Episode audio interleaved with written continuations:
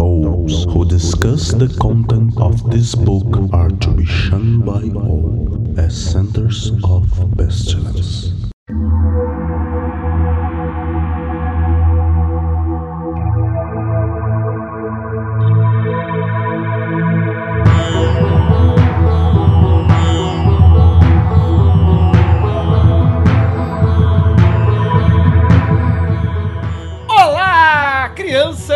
Está começando mais um Foco de Pestilência, o seu podcast sobre magia, iluminismo científico e outras esoterices. Eu sou o Flávio Watson e hoje estou aqui acompanhado dos- da, da mesa tradicional aqui do, do Foco de Pestilência, Raquel Ferraz. E aí, minha gente, bom dia, boa tarde, boa noite, enfim, onde você estiver. Vamos botar o corpo para jogo e buscar co- conhecimento. Procure saber. Vinícius Rosa. Olá, pessoas, e como diria minha avó, é errando que se aprende. e Senhor Feliciano. A pior coisa que pode acontecer com um probacionista é ele ter sucesso.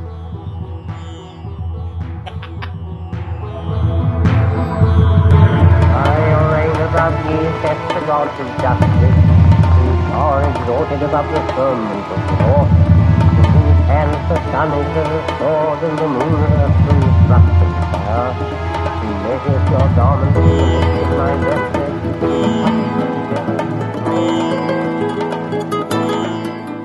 O Foco de Pestilência é um projeto do CALEM, Colégio Matilde Sete Nortes, uma moderna escola de ocultismo preocupada com a divulgação do iluminismo científico no século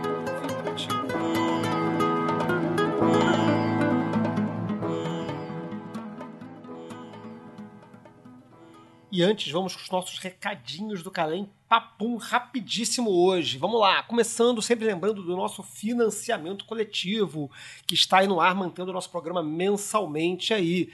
Então você pode colaborar a partir de R$ reais com qualquer valor e terá acesso a todos os benefícios que qualquer apoiador do podcast tem. Não temos mais nenhum tipo de nível, não temos mais nenhum tipo de nível de colaboração, de recompensa por valor.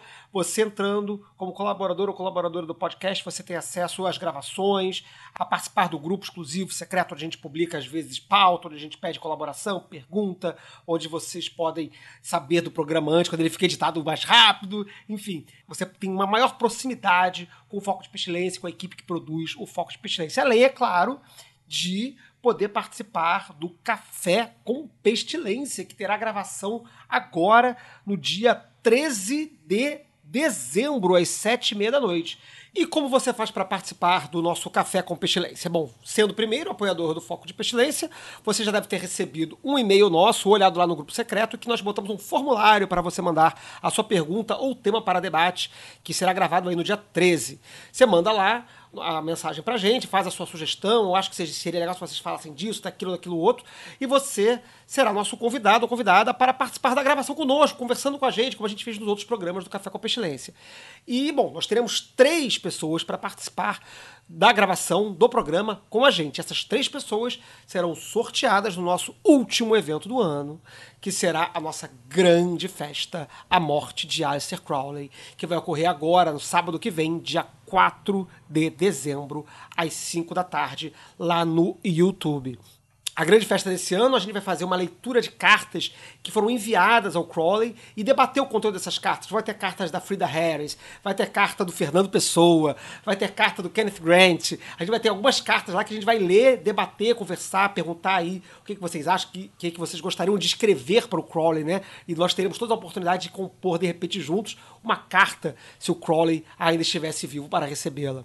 Então nós temos isso aí, de calendário nós temos dia 4 de dezembro, a grande festa às 17 horas no YouTube, com o sorteio dos participantes do Café com Pestilência, que vai rolar no dia 13 de dezembro, com os apoiadores sorteados. Bom, esses são os nossos recados. Não se esqueçam de seguir-nos nas nossas redes, no Instagram, Twitter, YouTube e Facebook, Calem 418. Sempre lembrando Calem com um L só.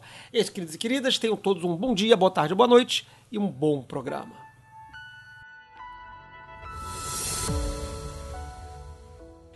Então, galera, a ideia hoje aqui, como já foi anunciado lá nos grupos e quem é apoiador já, já chegou, já que agradecemos a audiência que está aqui presente conosco. assistindo a gravação ao vivo e vai poder dar pitaco aqui durante o negócio. Tem um chatzinho aí do lado, vocês podem escrever pra gente aí. Ocasionalmente a gente lê. Brincadeira, a gente lê sim a gente pode até trazer as perguntas pra vocês. Mas hoje a gente vai falar justamente sobre um assunto que, na verdade, foi o nosso primeiro assunto do Foco de Pestilência. É um desdobramento do programa número 1 um do Foco de Pestilência, que foi o programa de treino mágico. No primeiro programa, a gente, a gente, em vez de começar a discutir, pô, um podcast de magia, né? Ah, vamos falar de magia, vamos falar de magia. Em vez da gente discutir o que, que é magia, é, sei lá, quais os livros importantes de magia, ou quais os exercícios. Né, né? A gente falou nada disso. A gente começou no programa como é que se treina magia. E depois, um ano depois, ou quase isso, a gente fez um programa que foi 15 que foi um programa sobre aprendendo e ensinando magia, que foi um pouco sobre a nossa experiência no Calem, como instrutores do Calem, né, em, em transmitir né, para, para, os alunos dos cursos de magia que a gente tem no Calem, o, o, né, o conteúdo que a gente tem para passar, né, do, de ritual e de cabala, enfim, de cara que for. Mas tá, agora, tipo assim, cinco anos depois desse último programa, como é que se estuda essa porra, né? Como é que se estuda magia, né? Então acho que existem muitas formas de aprender magia, de estudar magia. E talvez assim, será que tem um caminho sólido, um caminho certo, um caminho que vai variar para cada um? Então acho que a gente vai aqui tentar discutir essa abordagem do estudo da magia, que a gente vai ver que talvez esse estudo da magia não seja tão assim, não tenha tanto essa cara de estudar como a gente está normalmente pensando em fazer. Então, para começar o programa, eu vou jogar aqui assim a pergunta de, de abertura, né? Para a mesa, até colecionar aqui e debater, né? Como que é o estudo da magia para cada um de vocês aqui? Começando pela Raquelzinha Ferrari. Ah, eu sempre me quebro, né? Me botam para ir primeiro. É, eu, eu, eu, sempre começo com você. É fogo. Você já tem que se preparar, cara. cara. Você tem que ficar preparada pra, pra isso. É, eu acho, e é muito engraçado, né? Porque eu acho que eu sou a, a mais jovem, é, quando eu digo mais jovem, a que começou há menos tempo, né? Vocês são sem pais aí, tipo, guardiões de portal e tudo mais. Eu, coitado de mim, sou só uma pessoa aqui perdida. E acho que pode ser até interessante esse paralelo entre os jovens, a juventude e os old school aí. Pra mim, o meu começo, ele já foi é, um começo mais prático. Porque eu, a primeira coisa que eu fiz foi começar a estudar tarô, assim, aí li os livros, peguei os livros, sempre... É isso, né? Você começa a se interessar por um assunto, você compra 10 livros na Amazon, ou na livraria mais próxima, e aí você vai brincar com a coisa. Em contrapartida, assim, apesar de pegar muito livro, eu já fui pra parte prática. Eu comecei com tarô e eu comecei a jogar uns tarôs para mim e tudo mais. E não demorou muito tempo, eu encontrei o Kalem. E aí, então, o que as pessoas vinham com muita literatura, eu não tinha nenhuma literatura, eu não sabia de forma nenhuma onde estava me metendo. Então, foi um aprendizado meio tipo. Você descobre fazendo. E eu acho que para mim foi muito bom, e até hoje eu fico pensando que para mim é, ir logo para prática é melhor e depois procurar conhecimento, porque aí as coisas vão fazer mais sentido. Você vai ter é, mais norte, né? Pelo menos para mim é meio assim. Então, o meu estudo mágico, em geral, ele envolve, assim, primeiro, você tem uma, uma leitura, claro, exploratória, porque você minimamente vai entendendo e vai coisando mas tem muito de jogar pro corpo e depois e voltar pra literatura, porque ela vai te dar, tipo, muito norte. É aí que você vai ter uma no noção, assim, maior. Pelo menos a minha experiência diz isso. Então, eu diria que o meu estudo mágico hoje, ele é. Tipo, existe um, uma investigação exploratória e que, tipo, mais teórica, mas ele logo vai pra prática e depois ele volta para uma retroalimentação ou, no, é, ou em troca de experiência ou em mais bibliografia e outros estudos. Acho que é isso. Não sei, assim, e, e, essas coisas da documentação, né? Eu acho que a gente conversa muito sobre isso, né? A importância de uma documentação feita nesse processo todo. Acho que é isso, gente. É, eu, eu, eu, eu acho que, que Raquelzinha deitou a pauta inteira do programa. Pô, que aqui. merda. Eu devia ter anotado o que você estava falando. Não, assim, você deitou os tópicos que eu acho que a gente vai seguir abrindo aqui, todos eles aqui. Vou, vou tentar ir resgatando aos poucos cada uma das coisas que você falou, pra gente debater. Como é estudar magia pra você? Conta pra gente um pouquinho como é o seu, o seu, a sua percepção, o seu entendimento de- do que é estudar magia. Então, é, eu. Eu. Quando, quando eu fiquei sabendo dessa pauta, a primeira coisa que me veio à mente foram é, o que eu considero como três momentos na minha prática que eu consigo pontuar quando eu olho em retrocesso para as coisas que eu fiz até agora. Primeiro, eu, me, eu remeto à adolescência, quando eu tinha só aquela curiosidade é, sobre o esoterismo, sobre magia do caos, sobre essas pessoas que performam um papel que dá poderes a elas. Então, é, nesse primeiro momento, era um viés muito da curiosidade mesmo. Então quer dizer que se eu performar esse papel do deus da guerra, eu vou ser bélico e as coisas vão dar certo nesse lugar pra mim? E dava certo. Então, eu fui testando e fui fazendo. Com muito pouca literatura e muita falta de vergonha na cara. E aí eu passei por um grande momento, maior parte da minha vida adormecido, digamos assim. E quando eu voltei num segundo momento, é, foi muito curioso porque eu assisti a palestra da Golden Dawn numa semana e duas semanas depois eu estava fazendo minha primeira aula no Calem. É, que são duas organizações diferentes, mas que em certa forma elas se, né, tem uma história em, em comum em alguns pontos, né? É, para quem conhece a história do esoterismo carioca vai, vai saber do que eu tô falando. E nesse ponto, é, a minha cabeça estava diferente. Eu não estava mais tão pueril, eu não estava mais tão com essa sede adolescente é, do fazer desenfreado. Eu estava muito mais num viés é, do estudo quase concurseiro da coisa. Eu tinha uma grade de horários, eu dedicava, tipo, horas do meu dia para literatura esotérica. E aí, eu, naquele momento, o despertador tocava, eu parava tudo que eu estava fazendo, ia pro meu quarto, abria um livro que estava indicado ou pelo Flávio, ou pelo Peu, ou pelo Max, que eram as pessoas que eu tinha o contato mais próximo lá no, no começão, né? E, e- e pegava o livro e, e comia o livro da mesma forma que eu estudava para os concursos que eu fiz, né? Durante toda a minha vida, concurseiro público. Então, é, eu peguei essa, essa técnica do estudo de concurso para estudar esoterismo. E aí, com isso, eu consegui pegar é, a teoria é, de uma maneira muito ligeira é, no período que eu estava aqui iniciando os trabalhos com o Calem. E no terceiro momento, que é o momento que eu digo que é o momento que eu vivo hoje, eu acho que a- tudo começa no tesão pela coisa. É muito difícil eu pegar para estudar uma coisa que eu realmente não esteja afim de trabalhar. Então, assim, se eu não sentir tesão pela coisa, eu não vou, não vou ler. Não vou ler o assunto. E aí, e aí entra. E aí entra. E aí entra num negócio que é o seguinte. É, sabe quando você compra uma tecnologia nova? Tipo assim, nenhum de nós aqui eu imagino que tenha um drone. Eu acho que nenhum de nós aqui da mesa tem um drone. Mas Eu ganhei um trabalho. Eu tenho. mas então, eu- o exemplo que eu vou dar, eu acho que muitas pessoas podem se identificar com esse exemplo que eu vou dar, que é o seguinte. Você. É, é uma Calma, merda. vamos lá, vamos lá. Você compra o drone.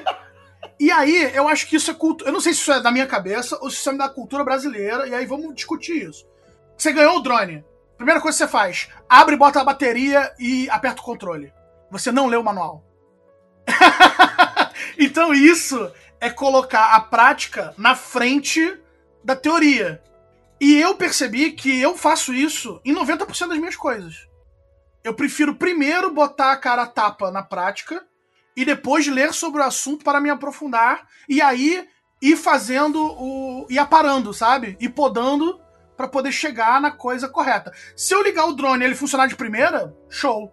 Agora, se eu ver que Ih, não funcionou, deixa eu ver no manual. Aí você vai lá no manual e ninguém lê o manual do carro para saber todas as funções do carro. Entende? Então, assim, hoje, hoje o meu estudo, eu faço essa analogia.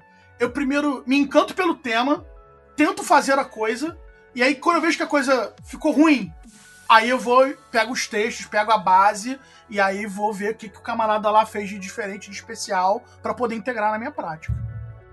Show. Muito bom. Cara, você eu fui mais dis- displicente, me- menos displicente, na verdade. E anotei, fiz umas Beleza. Agora eu vou começar a fazer podcast. Galera que tá assistindo o vídeo, isso é raro, tá? Não é, não é comum fazer isso, não. Geralmente fica meio freestyle aqui. Mas vamos lá. Senhor Feliciano, conta aí é, a sua, sua, sua, sua experiência, a sua, seu entendimento do que, que é estudar magia, o seu processo. É, eu ouvindo os meus queridos irmãos falarem, eu pe- pe- pensei na, na divisão de do, duas questões, assim, acho que dois temas. Um é o aprender magia quando você está começando, ou estudar magia quando você está começando, como começar a estudar. E o outro é você estudar magia já sendo a pessoa experiente. Porque eu, eu me identifiquei muito com a história da Raquel, que também não tive esse período de ler os livros e depois ter contato com a prática. Como é o normal, que as pessoas estão distantes e tal, não tem um know-how muito grande. Mas eu também caí do Calem em 2010, turma 2010/2011, né, na casa do Flávio. E depois disso que eu fui ler Livro de Levi, que eu fui ter. A única coisa que eu tive contato antes disso foi tipo A Dança Cósmica das Feiticeiras, da Starhawk, e um outro livro de Umbanda, alguma coisa assim. Então eu também já comecei essa entrada no que eu acho que é o, que é o melhor para você tirar proveito da magia, que é começar praticando ou praticar no primeiro momento possível. Não importa o que você pratique. Se é tarô, se é xing, se é moedinha e tal, o seu estudo vai render sempre muito mais quando acompanhado da prática. Mas eu queria também comentar de uma outra experiência que eu tive, e essa é, é, já posterior, né? Quase assim, considerando que eu esteja aí há uns 10 anos nesse rolê, de no início da pandemia foi quando eu comecei a realmente estudar o Enochiano. Já tinha feito o workshop do Dushan em 2016, mas o próprio Dushan é uma pessoa que não é muito fã da teoria, né? Ele é muito ousado, ele vai assim, olha, tem essa teoria aqui, mas joga isso no lixo, vamos surfar essa onda. E aí no início da pandemia eu comecei a estudar e me aprofundar. Primeira coisa que eu achei essencial foi, para quem não conhece, o LibGen, que é um site de, tipo, biblioteca do Paulo Coelho, né? E aí fui. Tá, tá na pauta aqui, tá na pauta. Fui lá e botei, tipo assim, Enochiano. e como assim, eu tenho um, um bom inglês, então baixei tudo e comecei a ler paulatinamente os livros. E nesse processo eu descobri que existe, primeiro, para minha decepção, os autores não são tão únicos assim. Eles falam 70% a mesma coisa, 60%, 70% o mesmo blá blá blá. E aí você tem a variação de 40, 30, às vezes tem 10% de inovação ali, de algo que a pessoa realmente valeu a pena aquele livro e esse capítulo aqui é muito bom. Mas fora isso, tem uma repetição quando você recorta um tema específico.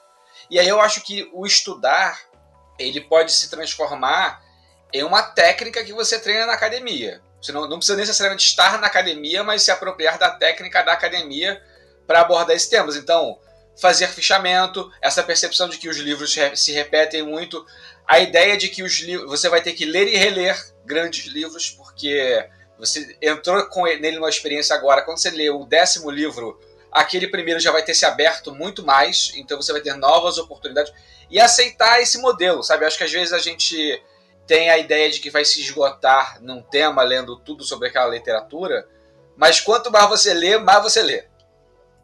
Maravilha. É, assim, eu, eu, eu acho que a gente recortou aqui dois, dois pontos que já estava na, na cabeça da gente aqui antes da gente começar a gravação, que existem dois, dois estudos.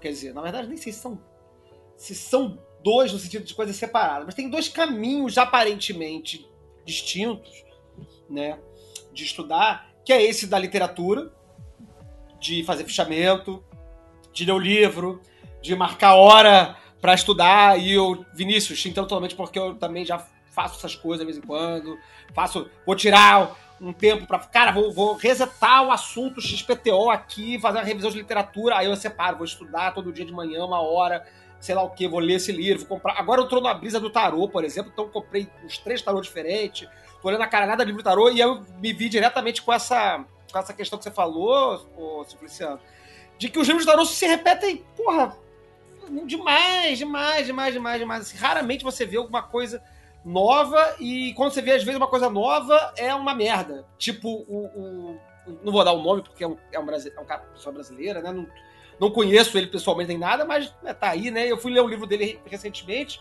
e o livro é muito bom, mas quando ele vai falar de tarot de top atualmente, então é um recorte muito específico do livro, ele fala umas bobagens de que não conhece mesmo, de que ele não não, não, não conhece o negócio, né? Então aí você fica. Como eu já sou o cara que já entende tarot de Thor, já, já pude criticar. Mas esse é um caminho do estudo, que eu não quero abordar agora. Eu acho que eu quero fazer o contrário. E meio que repetindo o, o a abordagem que a gente teve no primeiro foco de pestilência, no foco de pestilência número um do treino mágico, abordar o estudo pelo caminho do corpo e da prática, como a Raquelzinha falou. Claro que a gente vai falar também, eu quero, a gente vai chegar no, nos livros. Mas a gente está muito acostumado, eu acho, a pensar em estudar no sentido de pegar um livro e fazer fechamento. O que é certíssimo e maravilhoso. Recomendo. A gente vai falar disso. Mas a gente pensa pouco em estudar no sentido de fazer e ver o que acontece. Eu digo.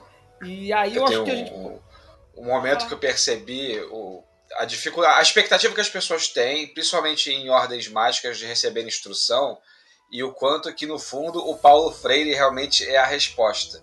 Porque aí você fala assim, cara, você vai ter que aprender aqui com base no seu universo, no que você faz, em como você interage com as coisas e qual é o seu interesse naquele conhecimento, não meramente um currículo imposto. E aí, quando eu consegui tatear isso, acho que as coisas ficaram mais claras para mim de como se conversam essa prática e essa teoria, que não adianta você ler o livro de tarô e nunca abrir o tarô para perguntar um negócio da sua vida, sabe? Porque quando você pergunta, você vai se defrontar com a verdadeira dificuldade e vai a, a, emergir também o verdadeiro interesse de extrair uma resposta dali.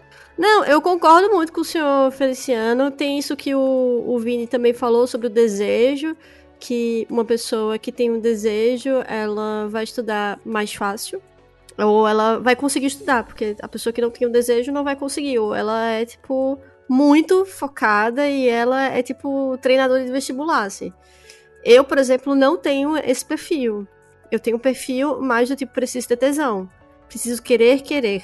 Porque senão não, não existe. E aí eu acho que essa pegada que o seu Feliciano trouxe da questão é, de ver como é que isso, isso vai se inserir no seu cotidiano e com as outras coisas que te interessam, faz todo sentido. Mas eu também fico pensando que a gente que tá aqui começou a estudar magia, ou praticar magia, ou enfim, o que seja, que a gente queria colocar aqui, porque curtiu o rolê. Vamos ser sinceros? Assim, podia até não ver nem efeito. Porque eu, por exemplo, não vim para pegar efeito das coisas, pra do tipo conseguir lugar em fila, pegar mulher. Não, não comecei. Ah, começaram a latir uns cachorros aqui agora. Mas enfim, é, eu não comecei para ter um efeito. Eu comecei a fazer porque era gostosinho, era divertido, era tipo natação. Tem, tem gente que vai começar a fazer natação porque precisa melhorar a respiração, mas tem gente que, precisa, que curte o rolê da água, curte o rolê do exercício, não sei o que, não sei o que lá. Eu acho que tem essa coisa também, do tipo, se estuda porque se gosta, e porque se gosta de ser cafona, sabe? Se gosta de, tipo, ficar fazendo umas coisas muito loucas. Eu gosto de coisa das trevas. É, pô, gosta da, do formato das coisas, do cheiro, sabe? Andar com a galera do mal.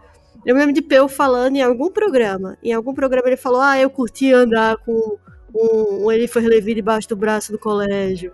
E sabe? Quer causar, entendeu? Legal você falar disso aí, porque também foi uma coisa que o Vinícius falou. E eu fiquei me perguntando aqui no negócio. Então, eu tive um, um, um professor, quando eu, era, quando eu tinha uns, uns 12 anos, sei lá, 13, que, que falava assim, cara, é, é qual, a, em resumo, o discurso dele era o seguinte, cara, a matéria que você menos gosta é a que você mais tem que estudar. Porque, né, é a que você vai ter dificuldade, né? Se não gosta de matemática, você vai ter que enfiar a cara na matemática para poder superar, né, porra, a dificuldade que você já tem no negócio. Porque se você gosta de português, você vai, vai embora. Não tem muito o que fazer. Mas é uma perspectiva muito de, de, de cumprir currículo, né? Você tem que atravessar, porra, todas aquelas matérias para poder passar de ano e ir embora. E magia não, não é, a princípio, assim. Você meio que tem um, um escolhe um, um espaço de trabalho. Ah, eu vou me dedicar na magia cerimonial, vou me dedicar no, no espiritismo, ou então vou me dedicar, enfim, nos outras coisas mais astral, só vou ficar fazendo magia astral e tal, talismânica, enfim, sei lá. E você se dedica naquilo ali e vai embora. Mas eu me pergunto, cara, é, é depois de um tempo que você já está no caminho, vai eventualmente surgir coisa desagradável de estudar.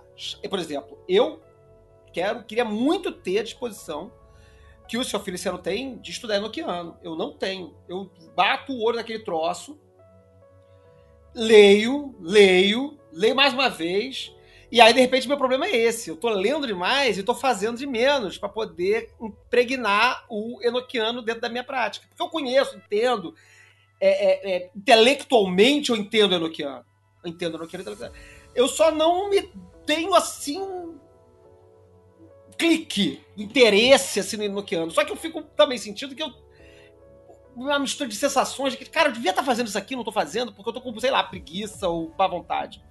E aí, e aí? Como é que. Tem, vale a pena superar isso aí? Eu, eu, eu tô perguntando pra mim mesmo, porque eu não sei. Tô, estou, estou vivendo esse conflito no momento. É... Eu achei muito bom isso que Raquelzinha falou, porque é o meu sentimento com o Enochiano. Assim, tem uma coisa sobre o Enochiano que é meio mística, que dizem que o Enochiano ele te captura, né? Ele te chama e aí quando você começa a entrar na parada você não consegue mais sair. Você, ah, eu vou estudar outra coisa agora.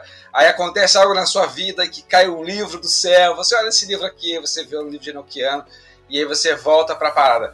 Mas eu, eu me identifiquei muito no que, no que a Raquel falou, especialmente porque hoje em dia os meus maiores interesses são Enochiano e Grant, e são as coisas do tipo assim, é, super complexas, super potentes, super esquisitas, super de tipo assim, derreter o cérebro e tudo mais. E aí essa estética me atrai tanto que eu quero me beneficiar do máximo de, de, de riqueza mágica que tenha colado com essa estética.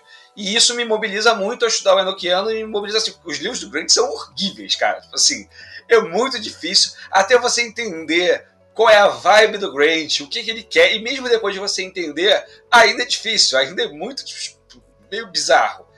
Então eu acho que tem que ter muito tesão. E a gente talvez subestime esse tesão. Agora, assim, desdizendo o que eu disse antes, né? É, eu acho que tem coisas do currículo básico que a gente tem que ter contato, como na escola. A gente tem que ter contato com essas matérias. Não adianta você falar que você não gosta de química, você tem que ter alguma noção de química. Mas que no futuro, se você realmente for precisar da química, você não precisa carregar ela o tempo todo. Você pode largar ela no básico vai lá na frente fazer uma outra parada, e aí lá na frente fala assim, porra, eu fiz aqui literatura, mas eu percebi que eu curto é, um negocinho específico de química. Aí começa a estudar química, porra, vou estudar mais, mais. E aí para na alquimia da química. Então, a pessoa não precisou carregar a química lá, se martirizando de será que eu devia estar estudando química? Deixa eu só me forçar um pouquinho, porque química é importante. Acho que a gente pode largar se a gente confiar que a gente vai continuar no trabalho e que lá na frente o SAG vai dar o bisu pra gente. É, eu queria, eu, eu queria fazer aqui uma defesa aqui das matemáticas da vida, que é o seguinte. Também o, o, o senhor Feliciano falou do negócio de, de escola e de infância. Eu sempre fui o cara que tive muita facilidade com a matemática. E acontecia um, em todas as escolas que eu estudei, acontecia um evento, esse, esse, evento se repetia, eu trocava de escola, mas esse evento se repetia sempre que era. O professor de matemática ensinava coisa, eu aprendia, os alunos não aprendiam, os alunos perguntavam para mim, não pro professor. E aí sempre vinha aquela brincadeira de, mas eu não vou usar Bhaskara pra nada na minha vida. E o lance da Bhaskara não é que você nunca vai usar Bhaskara na sua vida. É porque Bhaskara não é sobre é, achar o, o quadrado da equação. É sobre resolver coisas complexas. Então, às vezes, aquilo que você aprende na magia não é necessariamente o objeto do que você vai usar sabe? O, o senhor Feliciano, por exemplo, ele teve um aprendizado e um caminho do Enochiano que é completamente diferente do workshop que ele fez. E ele pode confirmar se eu estou falando bobagem ou não. Ele precisou passar pelo workshop para depois desenvolver uma própria técnica do, do Enochiano que só ele faz. E aí, quem sabe, algum dia a gente vai ter um, um podcast, um livro sobre isso, sobre como o senhor Feliciano faz Enochiano. É, e sobre as outras práticas da magia, eu penso que é a mesma coisa é, você praticar a coisa, você ter tesão pela coisa e praticar a coisa, pode não te levar para a coisa em si, mas pode te levar para um universo que rodeia aquele fazer. É, fazer o ritual menor do pentagrama pode ser que você faça sem gostar, mas daqui a pouco você vai desenvolver um banimento próprio que dialoga com você de uma maneira incrível e você teve que passar pelo ritual menor do pentagrama para poder chegar lá. Então, é como é bem como na escola. Se você não aprender a somar, você não aprender a multiplicar. Tem certas coisas que são básicas que você meio que tem que se forçar a ter o tesão por aquilo para você poder pegar aquela coisa e aí desenvolver a coisa complexa em cima desse primeiro ponto básico. Tá, posso divergir? Beleza. Ah, tá. Pode, pode. Então, negócio. É, o, eu acho que a, a comparação escola não é uma boa comparação com o que a gente tá falando aqui, que é objeto magia. Por quê? Porque a escola, a gente meio que é obrigado pra cumprir uma coisa social e porque, é, assim, tá lá na Constituição, você tem que ir pra escola. A magia, ela, ela é de um outro lugar. Porque ela não é nem, tipo, um aprendizado prático sobre um instrumento, ela não é nem um aprendizado prático sobre uma coisa que, sei lá, de ensino técnico. Porque você não faz, pelo menos assim. Não, não vi até agora isso acontecer, mas você não faz porque aquilo é. Porque você precisa ter um trabalho. Quando eu digo isso, é ser uma pessoa que trabalha com magia. Não é desse lugar. Você, em geral, as pessoas com quem eu converso, assim, só se você for uma balaô, ou uma pessoa de ofício, uma pessoa que joga tarô como atendimento, não sei o quê. Aí a gente pode conversar sobre isso também. Mas assim, ini- e- mas assim, inicialmente uma pessoa que começa a estudar, ela não tá buscando uma coisa utilitarista, assim, no meu ver. Fala isso E pro aí- pessoal da magia do caos. Não, mas quando eu digo utilitarista, eu quero dizer no sentido de, de ser uma coisa obrigatória socialmente, entendeu? Pode ser que quando você chega lá no rolê do caos, aí o negócio vire, tipo, aí você queira resultado, não sei o quê, mas você. Mas entende o que eu quero dizer? Que ela não é uma coisa. Dá uma polemizada significativa. Você acha que deveria é, haver aulas de conteúdo terapêutico nas escolas? Ensinar as crianças a terapia? Então, você fe- fez uma pergunta, mas você fez uma pergunta muito ampla. Porque é tipo, terapia. Terapia. Mas o que você quer dizer com isso? Quer dizer, aula de meditação? Você tá falando de, de, de meditação? É, esse tipo de você tá falando de conteúdo. yoga? Você tá falando. Porque isso é muito abrangente, amor. E a gente tá falando é, de uma coisa menos abrangente. Não, é porque eu, tô trazendo isso pelo seguinte.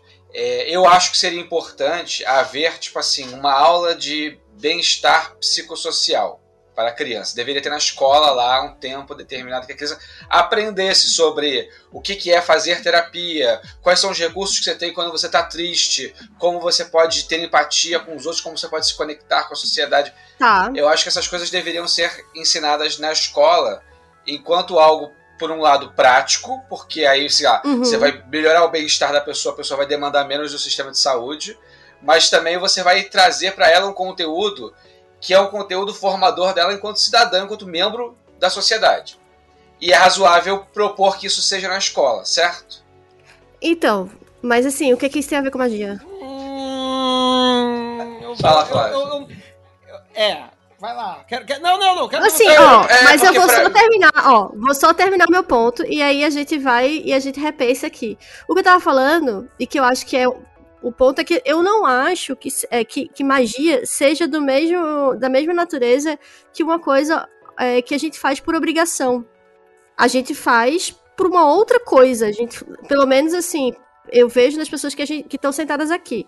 E aí, quando a gente coloca num, num regime de, de estudo muito utilitarista, que é do tipo, ah, não, é, eu estudo X e X, eu preciso aprender o pentagrama porque isso aqui é básico, não sei o que, não sei o que lá, não sei o que lá. Eu não sei, gente, eu acho mas tudo isso, muito isso, estranho. isso que você descreveu é exatamente o treinamento de probacionista da A. Sim, mas a pessoa que quer fazer o, o treinamento probacionista da Tá, A, gente- ela quer o rolê, ela quer, tipo, sentir o, o, o rolê no corpo. É, ela gente- pode a gente- até- A gente tá, a gente tá, tá, Tá tá- de longe, né? a gente tá viajando aqui, a gente tá viajando aqui do, do, do, do estudo pro, pro- Caralho, o que, que a gente faz da nossa vida? Calma, vamos- baixar a bola um pouquinho aqui. É, me- menos. Vamos, vamos, vamos voltar para o planeta Terra. Né? É, porque assim, porra, é óbvio que o, o- o- a, a gente faz coisas das mais variadas no mundo por- pelos motivos mais variados, inclusive, né? Dizer, a escola a gente está lá fazendo porque a gente tem que passar de ano e, enfim, concluir um ciclo de estudos XPTO, que foi determinado por alguém. Mas além disso, a gente vai fazer curso de artesanato, de, de sei lá, de alpinismo, de reiki, sei lá, de qualquer coisa. A gente vai fazer um monte de coisa na vida, porque a vida tá cheia de coisa pra gente fazer. Magia é, é eventualmente uma dessas coisas.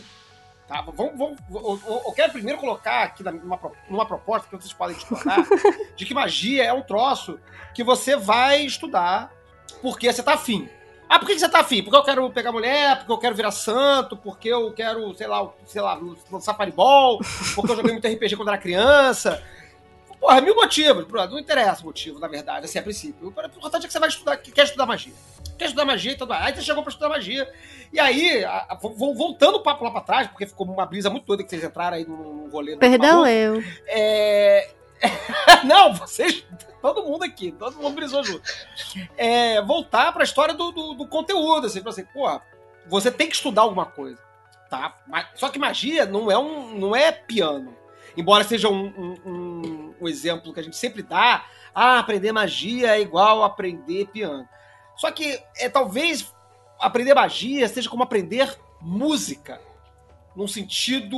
Amplo. Eu tô aprendendo magia, eu, eu tô aprendendo piano, então eu posso testemunhar que não é igual, não. Tá?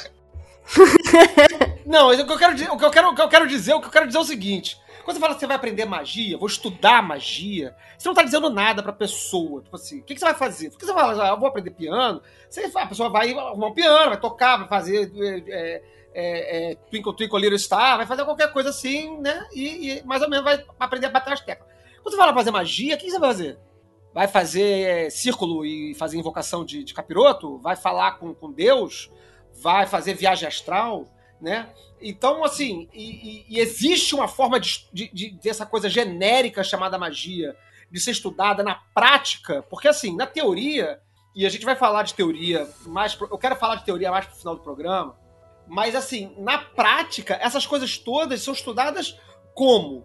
O, o Thales falou uma coisa que eu achei interessante, que vai. que vai o Thales, apoiador aqui do, do, do, do podcast, né, falou aqui no chat um negócio que eu achei interessante, uma proposta, uma, uma questão sobre, por exemplo, as, as ordens iniciáticas, elas serem estruturas de transmissão de, de, de prática mágica, não só de conhecimento, o que não vale a gente ficar num, num rebu histórico aqui de que a maioria das, das ordens eram de fato teóricas, poucas tinham prática, mas de fato a Golden Dawn era uma ordem prática, entre outras, porque você estava lá para de fato aprender a fazer alguma coisa.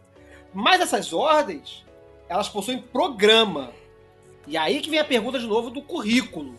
Porque ah, uma coisa é você estudar magia solto no mundo, comprando livro na livraria. Outra coisa é você falar assim, cara, gostei desse rolê aqui vou fazer Golden Dawn, vou fazer IoT, vou fazer Wicca, vou fazer.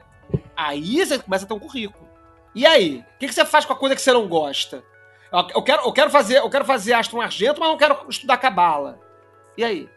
Eu acho que agora é o momento perfeito pra gente dirimir um terror que se abate as pessoas que estão começando, que é não existe perigo em você ler um livro que não é assim, tipo assim, não está no seu nível, que você não vai alcançar. Eu sinto que as pessoas às vezes têm um medo de ler coisas na ordem errada, como se isso pudesse causar um dano ao aprendizado delas, ou que elas fossem ser amaldiçoadas enfeitiçadas pelos livros. É o que a gente falou no, no, no programa passado, São Cipriano, né? Que rolava toda uma história de que ter o livro de São Cipriano causava todo tipo de má sorte ou desgraça, né? Isso a gente falou no programa passado. Era um tipo dos mitos que tinha, né? Mas assim, é, falei dessa questão de currículo para poder abordar a questão da, da, da, prática da coisa que não é agradável, né? É, e aí, na verdade, eu quis puxar esse assunto da prática que não é agradável para perguntar para vocês. O que, que vocês acham, e aí eu vou abrir com a minha opinião, que é a prática de estudo que não pode faltar para nenhum praticante de magia, independente dele ser um bandista, ou dele ser telenita, dele ser magista cerimonial, ou dele ser qualquer que seja, caote. Qual é a técnica, qual é o conteúdo de estudo que é essencial? E aí eu vou dar o meu pitaco. E talvez seja o mais difícil de estudar, ou mais fácil, dependendo de como você aborda, que é viagem astral para mim, é o, é, o, é, o, é o currículo A, assim, tipo assim a, é, é, é, o, é o treinamento número um que a pessoa precisa de prática, que eu acho que é o que ela tem que se dedicar. Ah, não gosto muito de fazer ritual do pentagrama. Tá, tudo bem, a gente vê isso depois, mas eu falo. Então vamos fazer visualização, vamos fazer viagem astral. Esse é, esse é o meu voto. É, eu vou, deixa eu responder por último, porque eu realmente não sei, tô pensando aqui. Obrigado. Ah! Qual é o qual, qual conteúdo não pode faltar? De repente pode ser nenhum, tudo pode faltar, de repente. Vinícius, você tem alguma, É, algum então, pitaco? o meu pitaco, o meu Estudo. pitaco vai dar uma cotovelada um pouquinho na Raquel, porque eu acho que eu vou roubar a fala dela. Porque tem um pouco a ver com performance. É, no sentido de que eu acho a viagem astral essencial, e aí foi, foi bom que você escolheu esse, porque eu posso escolher o, o que eu acho o segundo essencial. É, eu acho que você. A, a imagem mental, você se conectar, você conectar a imagem mental com aquilo que você ou deseja expressar de dentro para fora, ou deseja receber de fora para dentro, e eu acho que isso está contido na viagem astral, e por isso eu concordo com você, Flávio, que essa é uma prática realmente é, que eu considero indispensável. E em segundo lugar, eu acho que a expressão do corpo, seja na Assunção Forma Deus, ou seja é, exatamente na, na, na, na yoga, na, na, na postura, é, porque você tem que sentir-se Deus. Enquanto você está fazendo a magia, se você não sentir-se como aquele ser dotado do poder de fazer aquela coisa que você está se propondo a fazer, é, e isso, e, e eu dou o nome de performance porque eu não, eu não, eu não, eu acho que é o nome que melhor atende, sabe? Se você não entrar nessa performance mágica, eu acho que não, acho que não tem sentido você fazer sem estar atrelado a essa performance. É o que eu- e aí você, e aí qual é a prática que engloba isso? Eu acho que a prática mais próxima é a Assunção Forma Deus, é, mas, mas eu acho que a Assunção Forma Deus não, não é só isso. Eu acho que tem mais coisa que, que, que, que compõe essa prática é, para você chegar nesse lugar. Raquelzinha Ferraz. É... Então, amigo, eu acho que a gente não vai se bater aqui. Eu não, não fiquei chateada com você, tá? Porque a gente não vai falar coisa igual. Aquelas. É, te amo. É, eu acho que, como você bem colocou, o aprendizado, ou sei lá, o caminho mágico, como a gente quiser colocar aqui, ele não é aprender a tocar piano. Ele é aprender música, como você bem pontuou. Então, eu não consigo pensar em uma coisa só que vá conseguir, tipo, ah, isso aqui. Porque eu acho que a pessoa precisa de várias skills que ela vai aprender. E, e isso não é sobre um sistema mágico. É sobre do tipo, das coisas que eu já vi passeando por vários lugares, desde terreiro, desde, sei lá, Vale do Amanhecer, desde é, treinamento de OT, desde treinamento da Golden Dawn, desde. Enfim, aí você vai vendo que eu acho que, que são meio que base e que não é só um skill, por exemplo que eu diria um conhecimento corporal, não sei como essa pessoa vai adquirir isso. É, tipo, a pessoa se conhecer mesmo, conhecer seu limite, conhecer para onde vai o limite, é, conseguir controlar a respiração. É, e aí eu concordo muito com o Vini sobre esse rolê de yoga e não sei o quê, porque, assim, na verdade o que a gente fica tentando é manipular o nosso corpo e também a nossa mente, que também faz parte do nosso corpo, para conseguir ter efeitos. E aí eu concordo muito com, com você quando você fala sobre viagem astral, Flávio. É, mas para mim, por exemplo, faz mais sentido, sei lá, a gente conversou sobre estados de, de, de gnose, ou, ou, sei lá, estados é, alterados de consciência, que é essa conversa da gente com a gente mesmo, ou com outras coisas. E eu, eu, eu acho que eu diria isso, assim que é essa capacidade de corpo, de um treinamento de corpo muito sério e um treinamento de mente muito sério e um treinamento de imaginação fortíssimo. Porque sem, sem essas três skills, eu acho que a pessoa não vai conseguir nada. E aí, assim, isso não é um, um RMP, isso. É, eu acho que é essa coisa da imaginação conversa muito com, com, viagem astral e você conseguir viajar no próprio flow, viajar na, na própria mente, assim, que para mim é via, a viagem astral, e aí depois você ir para um outro lugar e também esse negócio da gnose. Mas eu fico pensando, Flávio, que se eu tivesse que, assim, pelo menos pensando sobre como eu penso hoje, é, eu diria que uma, skill, que uma skill que eu trabalharia mesmo seria é, exercícios de corpo. E aí de tudo, de voz, de, de, de, de respiração, mais que tudo. E de. É, eu, eu acho que eu caminharia para um, um treinamento de teatro eu acho que, que eu diria que seria um treinamento muito próximo ao treinamento de teatro ou yoga. Senhor Feliciano, Pensei. já pensou em alguma coisa? Eu, eu tô preocupado que eu tô me sentindo muito pretencioso hoje. Então, assim, eu vou dar resposta polêmica, mas eu pensei bastante. Só hoje, só hoje. é, cara, eu tava reouvindo os programas hoje, o, o primeiro e o, e o décimo quinto, né? E, e vocês lá, lá, atrás vocês já faziam assim, não, a gente, todo mundo concordava, tem um momento, no, acho que é no, no, no programa de Aprendendo Ensinando, no final do programa, não, todo mundo concorda que é importante, não sei o que, aí você fala assim, não, eu discordo, aí fica todo mundo... "Ah!" Então estamos acostumados já, há anos que você discordando de todo mundo. né? Assim, prática indispensável e, e transformadora, mas eu acho que talvez seja mais especi assim, ela seja mais impactante em Telema que fora dela, mas para Telema eu acho que é a prática verdadeira e a prática do diário mágico. Que a prática do diário mágico, de todas essas que vocês citaram, eu acho que é a única que te confronta com a verdade. Porque você pode fazer muita viagem astral e isso ser apropriado por uma parte do seu ser que fala: ah, isso aí não é nada não, você não tá fazendo direito, não é bem assim. Ou fazendo, nossa, você é o escolhido, você não precisa mais dos outros, você pode fazer uma vez por mês e você já vai ter vários insights e tal. É muito fácil você se deixar seduzir por essas coisas e se le- levar embora. O diário é uma prática que você não tem como dizer que você falhou ou que você não teve como fazer a prática, mas que quando você materializa isso, você, eu acho que se leva mais a sério, sabe? Tipo assim, eu escrevi que eu fiz um monte de coisa doida e mexi o braço e tal. Então agora não é só mais um negócio que eu posso depois fingir que não aconteceu, eh, deixar pra lá e tal. Eu materializei isso. Então eu acho que é a única prática que faz a gente conf- se confrontar com essa coisa que é a vontade. E é, tipo assim, o que está acontecendo diretamente com você.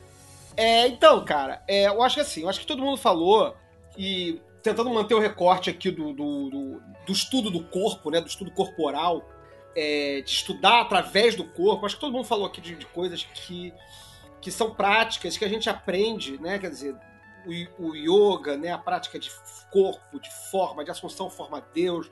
E até mesmo a prática de diário, que eu acho que ela amarra muito bem tudo isso que vocês falaram. Uma coisa que eu tava pensando aqui, né? De que tem coisa e eu acho que talvez seja coisa mais importante no estudo da magia, que ela não é mensurável, ela não é transmissível, ela não é verbal. A história do, do, do punhado de sal, né? Quanto que é um punhado de sal? Você só sabe punhado de sal treinando o, o, o punho. treinando, né?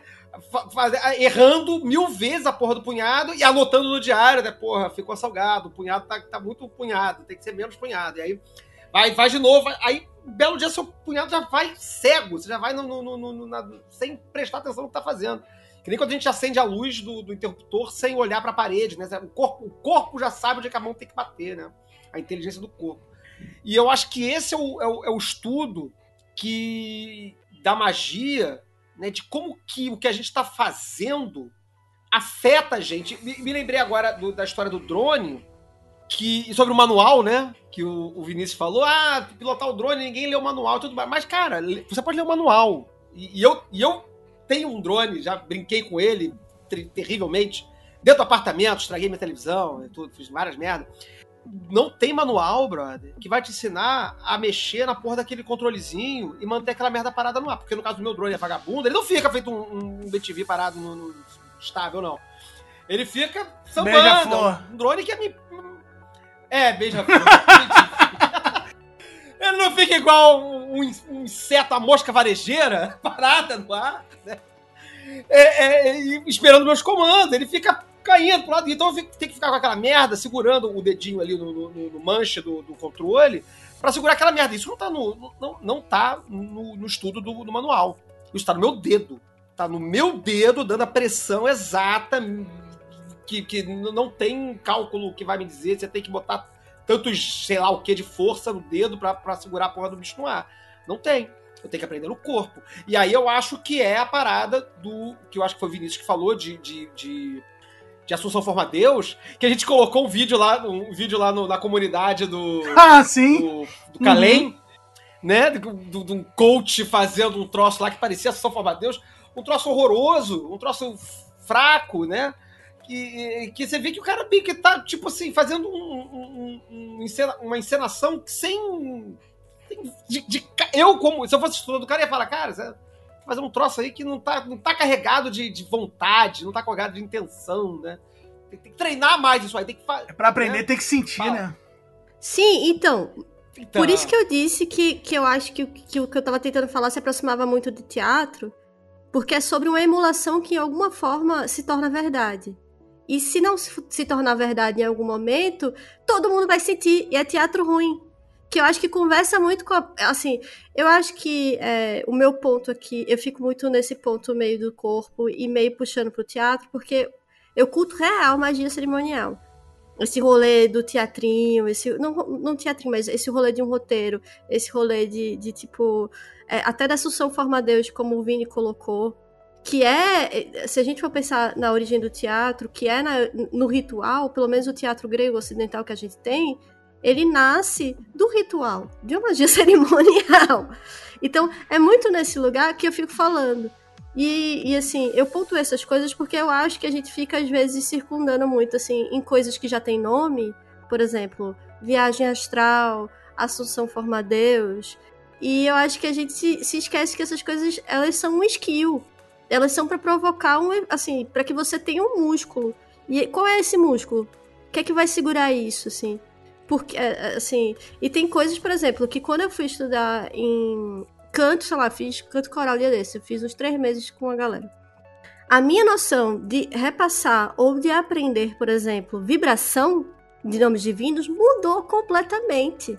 Porque como é que você vai dizer pra pessoa, ô, vibra aí é, o teu chakra não sei das quantas, ou vibra aí e sente como se fossem trovões, não sei o que, não sei o que lá, não sei o que lá. E todo mundo diz que não tem técnica. Mas tem técnica, irmão. claro que tem Pois é, técnica. mas É que nem a história do, do, do, do Liberó dizendo que a sensação de sucesso do, do ritual menor do pentagrama é uma sensação de limpeza. Pois é, entende? Parâmetro é, É, esse? mas né? quando a gente vai, assim, conversar ou, ou quando se pensa em repassar nisso, isso é difícil.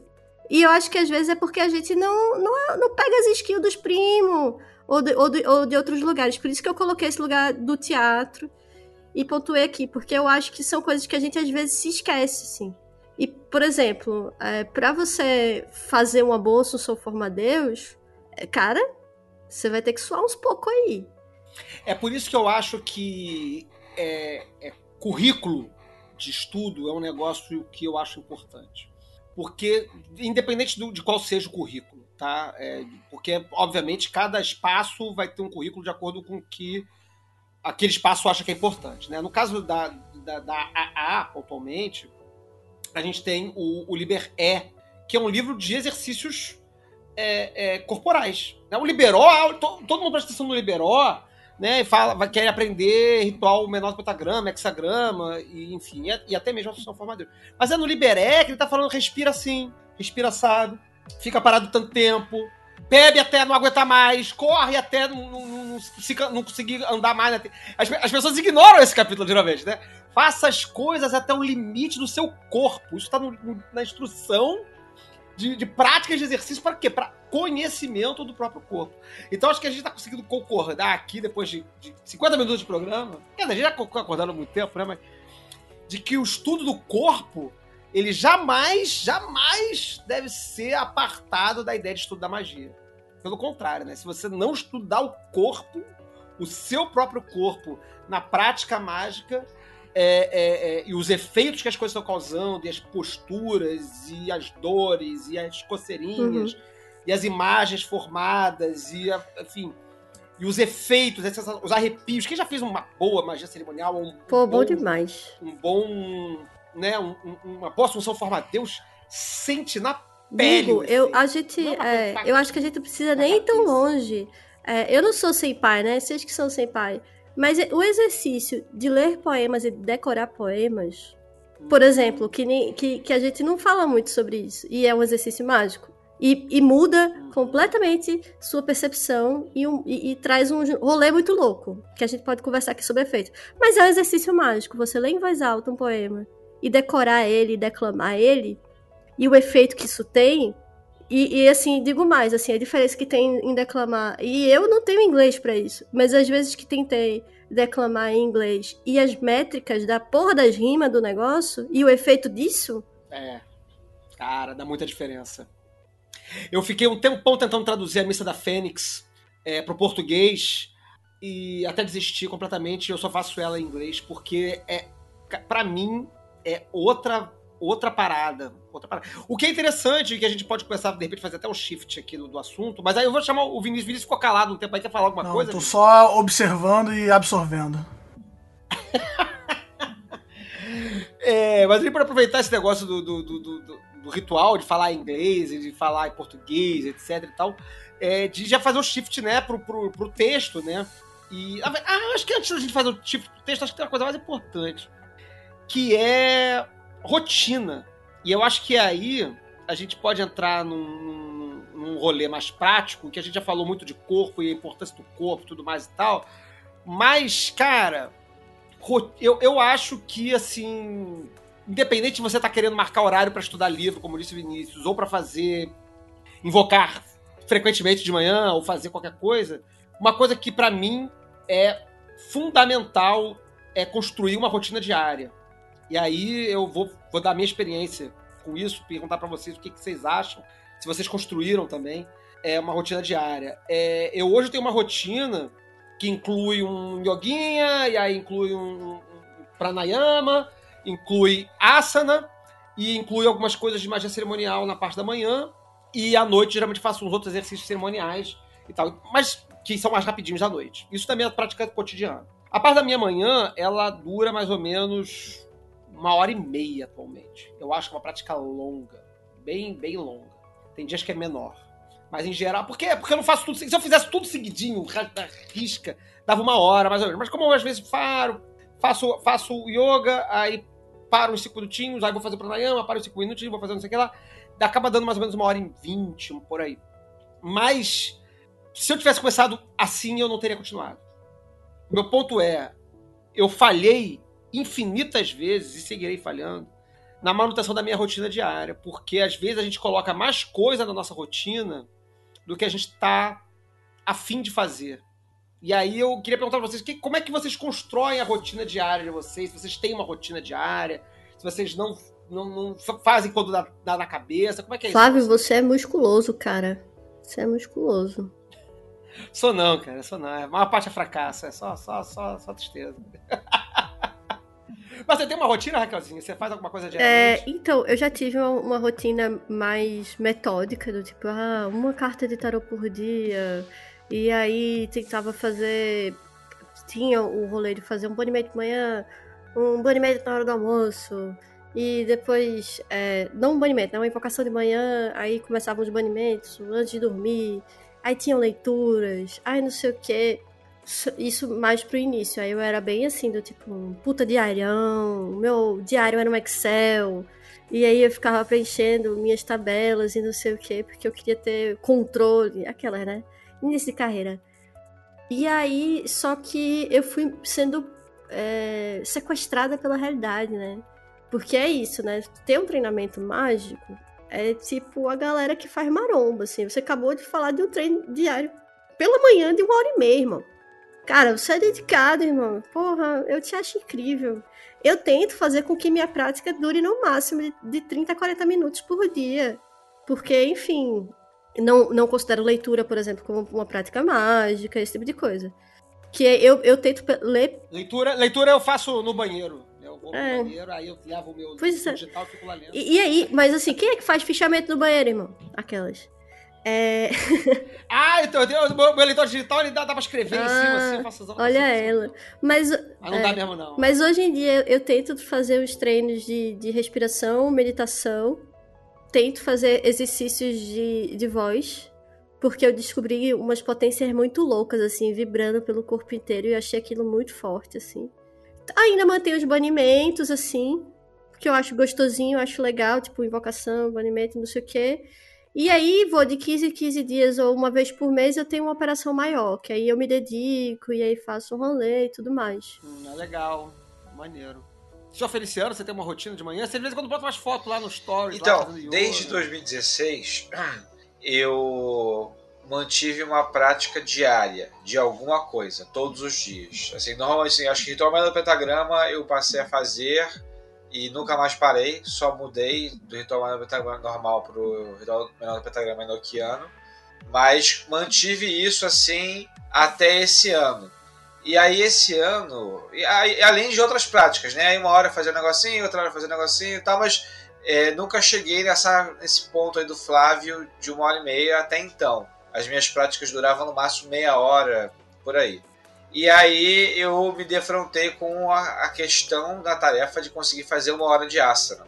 E aí para fazer uma hora de asana eu fui aos pouquinhos aumentando a prática do asana, 10 minutos, 15, 20 e tal, não sei o que. E aí quando cheguei em uma hora, mantive esse uma hora acho por um mês, assim. Então, então todo dia eu acordava e fazia uma hora de asana e tipo, passava uma meia hora escrevendo.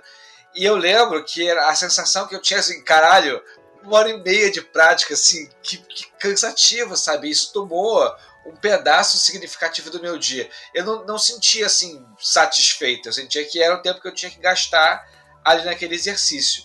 E aí depois de eu conseguir terminar e fazer e tudo mais, eu dei uma, eu tenho me dado umas férias assim, porque foi tão desgastante e no final não teve aquela catarse, tipo assim, ah, e aí tudo deu certo, e aí as coisas se alinharam. Não, tipo assim, fiz a parada, tive as reflexões que eu tinha para refletir, anotei no diário e vida que segue. Então isso é, eu acho que é recorrente também da prática mágica viver essas frustrações e você ter, é, o melhor que você pode fazer é aceitar elas. Tipo assim, ah, vou me dar esse tempo mesmo e daqui a pouco eu começo de novo.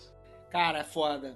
Fala aí, seu Vinícius. É, eu, tenho, eu também eu, eu te, tive, tive momentos, né? No começo, quando eu, quando eu tava é, chegando no Karen, chegando na GD, eu tava com umas práticas muito hardcore, assim. Eu tava fazendo de manhã e de noite, tava treinando um monte de coisa, aí, aí testava rolê de magia do caos, aí testava rolê de GD e de Telemann. Porra, era, era, era quase como, sei lá, jogar videogame, né? Pô, ficar uma hora jogando videogame ou uma hora testando esse ritual aqui? Ah, vou testar esse ritual aqui. Então, assim, acabou virando quase que um, quase que um entretenimento testar coisa, né?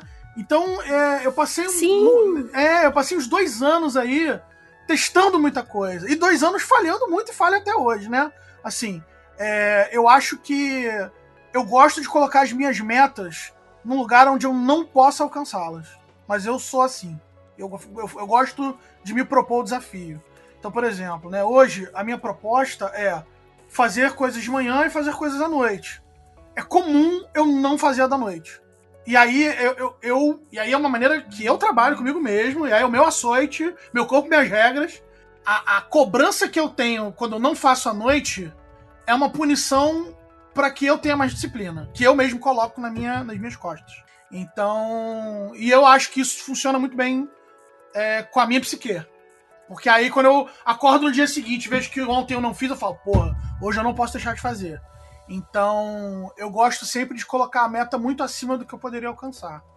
Hoje, falando agora do presente, é, em função também do currículo da GD, a GD me colocou nesse lugar de, de ter que fazer a coisa diariamente, né? E, isso, e eu acabei integrando isso muito próximo do que o senhor Feliciano fala. Então, tem os banimentos, as invocações que eu faço de manhã, né? E quando eu lembro à noite, eu faço também alguma coisinha de noite. É muito cerimonial mesmo. E, e tem a coisa da, da, inspiração também, que eu acho que é importante. Eu gosto de escrever, mas eu não, eu não gosto de me dar tempo para escrever. Porque quando eu me dou tempo para escrever, eu não escrevo.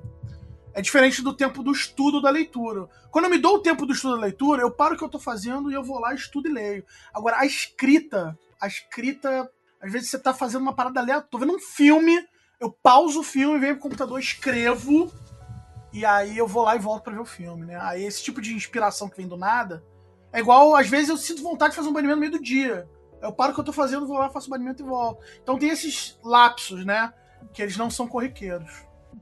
Eu posso fazer uma pontuação? É muito engraçado, Vini, como a gente é muito diferente. Porque você é muito espartano, assim, sabe? Apolíneo. E, e, e, eu acho que eu sou do outro lado do extremo oposto. Eu, por exemplo, eu, eu, eu tenho essa mesma noia que você tem, que você colocou, que é tipo, ah, e aí a minha punição e não sei o quê. Mas isso, pelo menos, assim, nessas minhas. Né, em estudos que não são é, muito, muito formais, é, é muito ruim para mim. Eu funciono mais no, no, no desejo, no, no, é, no, gostar da coisa. Porque senão, para mim, vira flagelo e é horrível. E aí eu nem rendo. Como eu gostaria de render, por exemplo. Sabe? Não, não sei se eu tô É, essa, essa, esse, esse rolê da, da, da, entre aspas, punição também não funciona comigo, É. não, porque eu, eu rapidamente cagarei para a punição e falarei, foda-se, eu não vou fazer isso, não. Mas uma coisa que, que eu acho que, que tem a ver, não com, a- não com, com essa relação com, com o fazer, mas com a relação da rotina, eu acho que construir a rotina de trabalho na medida da sua possibilidade, porque assim, cara, eu tô fazendo uma hora e meia de, de, de, de prática hoje, hoje em dia, porque eu tô com, é, com esse espaço pra fazer. Porque se eu ainda tivesse trabalhando na, na Barra da Tijuca, Uhum. às 8 da manhã, é, como eu tava uns anos atrás, não, não- eu não ia ter essa condição, ia chegar em casa cansado, eu não ia fazer. Rapaz, É óbvio que não. É, como eu não fazia. em 2018 eu fazia viagem astral no meu horário de almoço. Já fiz um monte de, já, já MacGyver, fiz um monte de MacGyver. pranayama no metrô. Já, Mas, já fiz um monte de pranayama no metrô. mas o que eu queria pontuar aqui era que eu acho que às vezes a gente fica se. Pelo menos eu já fiz isso comigo, e isso pode ser também uma coisa entre vocês ou na audiência, é que às vezes a gente fica se jogando umas rotinas mágicas muito pesadas e que nem são o que a gente quer fazer, mas que a gente acha que vai atender a um determinado currículo e às vezes não tem nada a ver com o seu currículo, porque o seu currículo diz só pra você ir até aqui, aí você, não, eu sou o magão das trevas, aqui, como é que fala? É... Enfim, não, é, é, aqui é é monstrão, aqui é monstrão. Vem, monstro. É, e aí, às vezes, você, do tipo, fica numa rotina que você não gosta, que não é necessária, e que só vai te destruir, te fazer autoflagelo. E que eu acho que existe uma coisa muito boa nesse lugar, que é você construir uma rotina que você quer fazer. Que é gostoso, bom demais. E que você fica animado em ficar uma hora e meia fazendo um rolê. Eu acho que tem esse lugar que o seu Feliciano colocou, que tem coisas que você faz porque você quer cumprir uma coisa.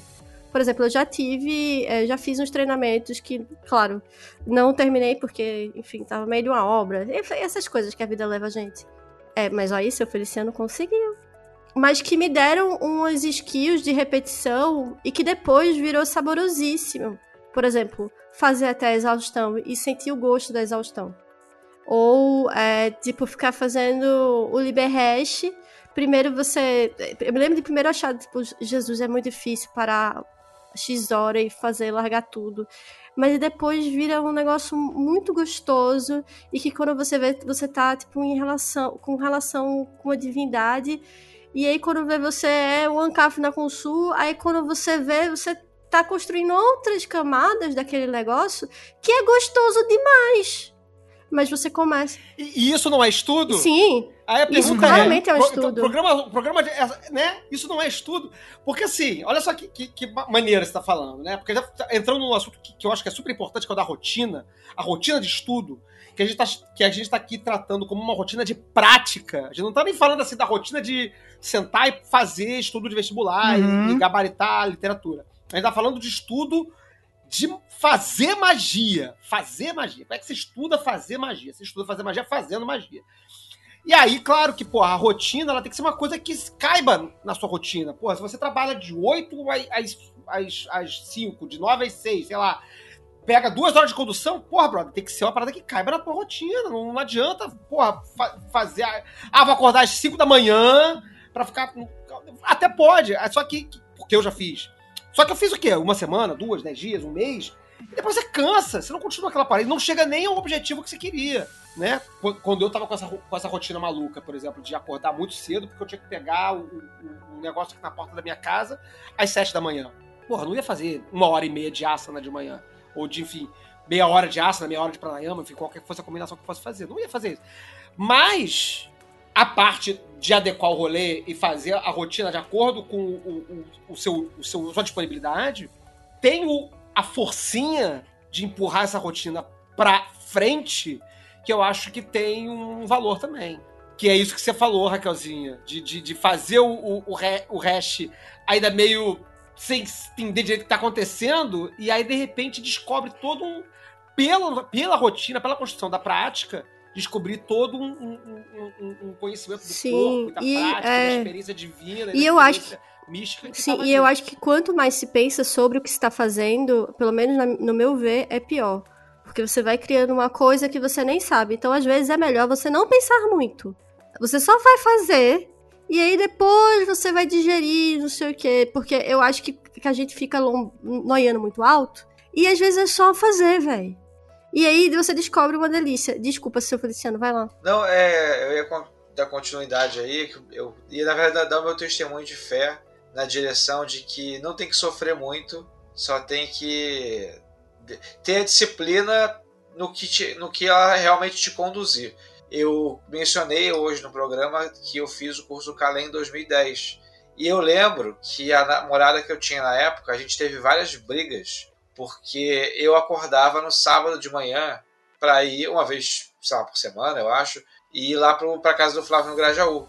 Então pegava um ônibus, acordar mais cedo, tá para chegar lá de manhã cedo para ter aula do Calem. Isso revoltava muito a minha namorada porque eu não acordava cedo para nada. E eu, tipo assim, mesmo uma coisa que eu poderia ter algum interesse e tal, eu ficava com preguiça e tal. E, e era tipo assim, eu lembro que também eu não pensava muito a respeito disso. Eu só, eu só reparei sobre isso porque ela brigava comigo. Porque senão, não teria me tocado que, quando eu olho para trás, eu vejo que realmente era muito atípico. Assim, eu até entendo ela ficar meio revoltada porque eu, de fato, não tinha essa mobilização para outras coisas. E corroborando o que a Raquel falou, não é uma coisa que eu ficava forçando, ela só acontecia, sabe? Então eu acho que a gente, às vezes, querer se impor uma disciplina muito grande é contraproducente, é mais fácil procurar aonde que o negócio flui com um pouco mais de facilidade. Só quero deixar uma observação de que eu não tô sofrendo, não, tá, gente? meu, meu discurso. Essa tatuagem-. Meu flagelo. Não, meu discurso, meu discurso deu a entender de que eu estou passando por um grande sofrimento, mas eu tô muito consciente das coisas que eu é, faço e deixo de fazer. Tá tudo bem, galera. Não, tá tudo bem. Não, a gente acredita em você. Eu, eu, recentemente, um- um- uma pessoa muito querida veio me procurar, fala, cara, eu quero, eu tô querendo aprender magia. E eu já fiz uns, já fiz um negócio aí e tudo mais e tal. O é, que, que, você, que, que você indica? O que, que você acha que, que, eu, que, que eu posso fazer? Eu falei, cara, faz. O que, que, você, que, que você conhece? Vamos, vamos, vamos estudar nada, não. O que, que você conhece? Aí eu conheço ritual menor do pentagrama. Tu curte fazer ritual menor do pentagrama? Curto. Então, vamos fazer o seguinte: faz todo dia de manhã, mas, mas, mas o quê? Só isso. Mais nada. Só isso. E aí a gente vê. E anota.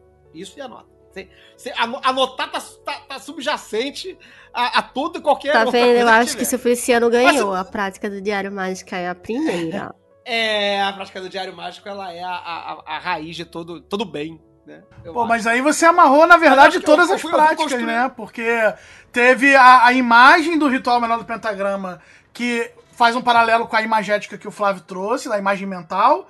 O corpo que a Raquel colocou, né? De fazer, de performar, que eu também Sim. toquei no assunto. E a anotação do Diário Mágico do senhor Feliciano. O conselho que você deu amarrou o que todo mundo falou aqui na mesa. não à toa, não à toa, o, o banimento é, o- é geralmente o, o- o exercício que as pessoas encaram de, de sugestão de primeira, porque ele é uma. É, é tipo a natação, né? Como diz assim, ah, a natação é o esporte mais completo, porque você respira, movimenta, não sei o que lá. O, o ritual menor do pentagrama, ele é o exercício mágico mais completo. Só que eu entendo, e eu conheço algumas pessoas que têm essa questão, e aí eu não sei se vocês até teriam alguma questão para trazer sobre isso, é, que não gostam de magia cerimonial. E aí eu me pergunto às vezes, e a pessoa tá lá no rolê da AA, por exemplo, que é um rolê de magia, né? Ah, é um rolê místico e um rolê mágico. Tipo assim, não é uma opção, é, é um rolê de, de magia.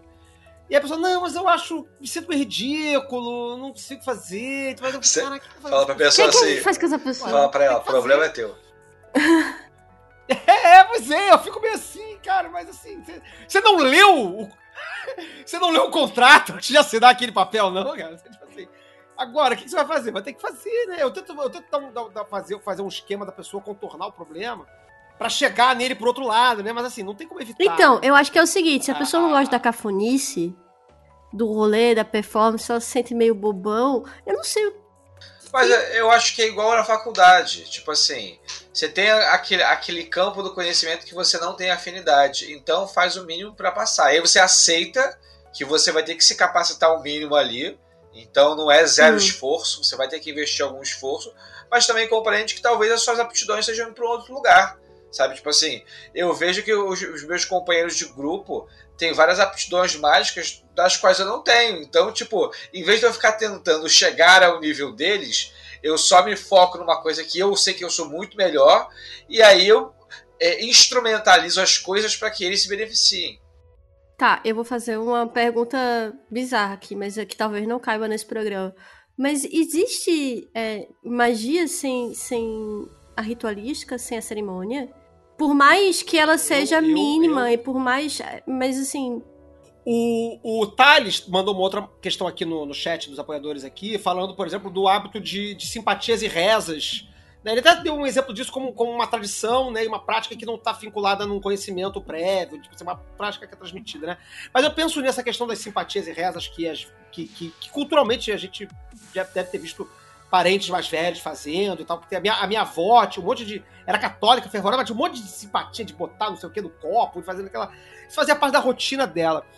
É, eu acho que ao- dentro do, do, do, rolê mágico, mágico, magia, não dá pra fugir de algum tipo de prática cerimonial, e digo mais, corporal.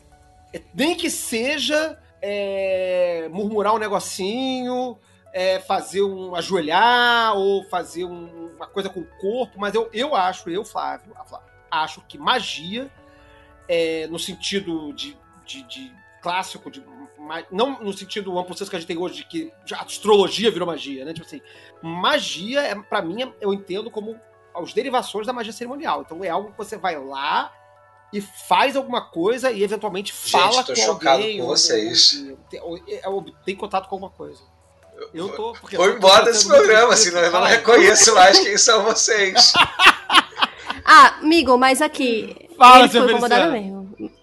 Eu, é porque assim, olha só. Fala, reclama comigo. é, eu acho que, inclusive, furando um pouquinho a pauta do programa Futuro e Polêmico, a relação com o SAG, ela se dá da forma mais verdadeira quando você não percebe o tipo de etapas e instrumentalização que você fez para interagir com aquilo. Que não é uma coisa técnica e Concordo. cartesiana, mas que é uma entrega e que essa, é tipo assim, é como uma dança, sabe? Se você pensar muito sobre a dança, estudar muito a dança, vai ser pior do que você meramente saber o básico da dança e você se entregar para a dança. Mas você dança. Justo. Mas Mas você dança. Veja, quando eu colo... É. Entendeu? Eu não tô dizendo que você tem que estudar o ritual e decorar o- as letras nos, nos seus complexidades cabalísticas do. É divertido, é interessante, é legal, é importante até. Mas não é isso que, que, que eu tô mas falando. o que, que não é Fazer. então a magia cerimonial? Fazer uma coisa. Porque isso, isso- isso aí é tão amplo que. Pode ser. Então, é justo que eu não sei. Não, é Aquela... cerimonial. é justo que eu não sei. Mas assim, amigo, eu acho que eu fico falando essas coisas assim, e, e eu fico. A galera deve estar achando que eu devo ser, tipo, teatro mágico, assim. Deve ser uma loucura, meus rituais, não sei o que, gente. Não é.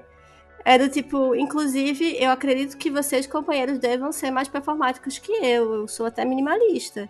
Mas o que eu quero dizer, e quando eu falo sobre essa questão da, da, da, da cerimônia e de outras coisas, é que até você fazer um espantáculo, eu acho que é você tá fazendo algo de magia cerimonial. Com É, certeza. Até você é, você ler um poema é uma coisa de magia cerimonial. Até a pessoa fazer yoga, do tipo, se ficar lá na posiçãozinha, paradinha, não sei o que, ou algo do tipo, eu, eu acredito que é magia cerimonial, porque envolve corpo. É isso que o Flávio falou. Você dança. A gente precisa dançar. É, e aí é nesse lugar que eu fico pensando que, tipo, e eu vejo isso em tudo, assim. Vai em terreiro, vai. É você fazer uma oferenda de uma comida. É, na minha cabeça, é magia cerimonial. Talvez eu esteja sendo muito idiota e muito infantil. É, é, não é infantil, mas assim, ingênua. Mas eu não consigo enxergar sem isso. É, é porque eu acho Hum. assim. É, eu não faria o recorte. o- o- Hum. Tá, fala. Eu só, só, só falando, eu não faria o recorte da forma como. Eu só não faria o recorte como você fez, Raquelzinha, mas eu, eu tô concordando contigo. Independente de ser magia cerimonial ou não ser magia cerimonial, esse nome não interessa no momento aqui. O que eu quero dizer é que a importância da prática de algo que move o corpo e a imaginação e o espírito e a fala e, e que entrega todo esse movimento. Porque senão a gente vai continuar numa, numa separação inútil e tola, na Sim. minha opinião, e aí eu não sei se eu vou estar discordando do senhor Feliciano, de corpo e mente. Né? De que, ah, vou fazer magias, é, como, como eu ouvi muitas vezes ao longo dos anos, eu faço ritual menor do pentagrama, sentado na beirada da cama, pensando. Eu, eu sou muito crítico desse tipo de postura. Eu acho que você tem que. Claro, todo mundo tem seus limites, de espaço, etc. Faz o que dá. Mas podendo, que nem que seja de vez em quando, no final de semana, tem que fazer magia. Se não, se, se- assim, não quero fazer, porra, tudo bem. Vai fazer budismo esotérico, vai fazer um outro rolê, que não seja de fazer magia. E, e- e tá cheio de coisa maneira acontecendo lá também, mas aí de repente o teu rolê não é esse aqui da magia, é outro. E, e tudo bem. tudo Eu bem. acho que a nossa Fala aí. discordância era só o termo mesmo da magia cerimonial. Eu concordo que existe uma essencialidade da, da experiência atravessar o corpo. Enquanto que o corpo é a manifestação última desta força que a gente está operando, então necessariamente a camada do corpo tem que estar afetada por isso. E aí acho que aí a gente eh, foi pro- acho que que eu enxergo a magia cerimonial como algo que tem a ver com a tradição esotérica ocidental. É uma técnica. E aí e eu acredito que a magia em amplo espectro, principalmente a relação com o Sai, com a verdadeira vontade, e Telema como um todo, ultrapassa o que é a, a tradição esotérica ocidental, que que é círculo mágico e chamar o espírito, etc. Então, amigo, mas a culpa foi minha, viu? Fui eu que tu- botei tudo no meu balaio, fiquei não sei o que, não sei o que lá, e eu tenho essa visão, e a culpa foi minha aqui, minha culpa. A gente tá concordando, e aí eu venho. Tá todo mundo é, entendendo. eu venho, assim, quebrando tudo, dizendo. Foda-se o, o contexto de onde vem o termo. A gente precisa ser respeitoso com as coisas, né? Desculpa. Fica aí, meia culpa. Show. Maravilha, maravilha. Vinícius, Vinícius. Não, é, é, Alô, então, Vinícius, eu tô tá aí, aqui, é porque assim, eu tô, eu tô, eu tô escutando a, a, o debate aqui, e tá todo mundo concordando, muito bonito. E eu, eu tô lembrando da pessoa que não. Eu, eu fiquei com isso na cabeça. Por que não fazer, né? Por que não é, levar o corpo pra esse lugar? Eu não sei, me levou, me levou pra um, pra um negócio de gargalhada vibrante, leveza deliciosa, sabe? É, porque, porque, por que, essa pessoa não se permite fazer algo que beira, entre aspas, o ridículo? Se pra ela isso é algo ridículo, talvez ela precise é, analisar aonde que tá esse lado juvenil, e esse lado criança, esse lado que é capaz de fazer todas as coisas desprovido da vergonha ou do julgamento dos outros, porque é, é um, é um fazer que não te custa absolutamente nada, num lugar onde não vai ter ninguém observando além de você mesmo, é, e que você vai ter que expor isso pro seu instrutor. E aí, assim, é você com você mesmo, né? Pra dizer que é você e o seu SAG. É, é você com você mesmo, então, por que não fazer? Discordo totalmente. Ah! Não vai ter três horas de duração, fodeu. Mas é porque assim, eu acho que é um negócio que a pessoa tem que superar mesmo. Tipo assim, esse constrangimento e tal.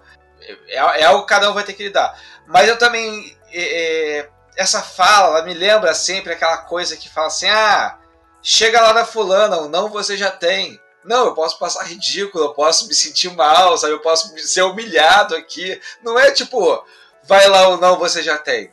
E aí eu falo pra pessoa assim, ah, o que, que custa fazer? E eu, eu tenho um contato com pessoas que faz parte da insegurança delas. Às vezes não é nem parecer ridículo, mas é assim, não performar na expectativa que elas acham que elas vão performar. Conheço pessoas que não conseguem fazer no diário, porque elas sempre falam assim, ah, eu não consigo escrever uma coisa boa, nada que eu escreva fica bom. Então, é, são, são questões que dissuadem a pessoa de praticar, que não dá pra meramente falar, porra, entuba aí, seja forte, não sei o que, não sei o que lá. Mas, por outro lado, eu acho que também tem que colocar pra pessoa de, olha, enquanto isso não for resolvido, nada vai acontecer. E não vai ter uma colher de chá, tipo assim, ah, então a gente relativiza isso e tal. É, É, isso, isso, isso da colher de chá é, é um negócio. Rapidinho, Uhum. Raquelzinho, só falar um negócio da colher de chá que eu acho que é importante. A ideia da colher de chá é um, é um, é um conceito que, que é complicado mesmo, né? É, o- é o, é o típico problema que a gente tem. e, Quer dizer, na, na minha, na minha percepção é um problema, né? Para outras pessoas não é, né? Que é tipo assim, né? Tá, tá lá a instrução: fazer uma hora parado. Ou respirar pela narina, expirando 30 segundos, inspirando 20, sei das quantas por uma hora. Aí a pessoa, fazer, ah, 15 minutos tá bom. Não, 15 minutos não tá bom. É, fazer 15 minutos de yoga. pra- assim, voltando à ideia, é, é, vou, vou- colocar minha fala dentro de um espaço. Dentro do treinamento da AA, pontualmente, dentro de um grau específico, que não é lá quando você é probacionista também, não, é lá em outros lugares, você tem que passar por determinadas práticas. E aí tem que passar, porque, porque tá lá. Ah, mas eu não quero fazer. É, pô, mas tu assinou o juramento dizendo que, que, que ia fazer. Se você não quer fazer, não, não assina o juramento, vai fazer, vai, vai fazer outro lugar que não pede pra fazer isso, né? Então eu acho que assim, essa, essa, esse debate entre fazer uma coisa de acordo com o que o método está prescrevendo, ou dar a colher de chá e fazer meio mais ou menos, se é pra. Você, de novo, aqui, reacionário do programa.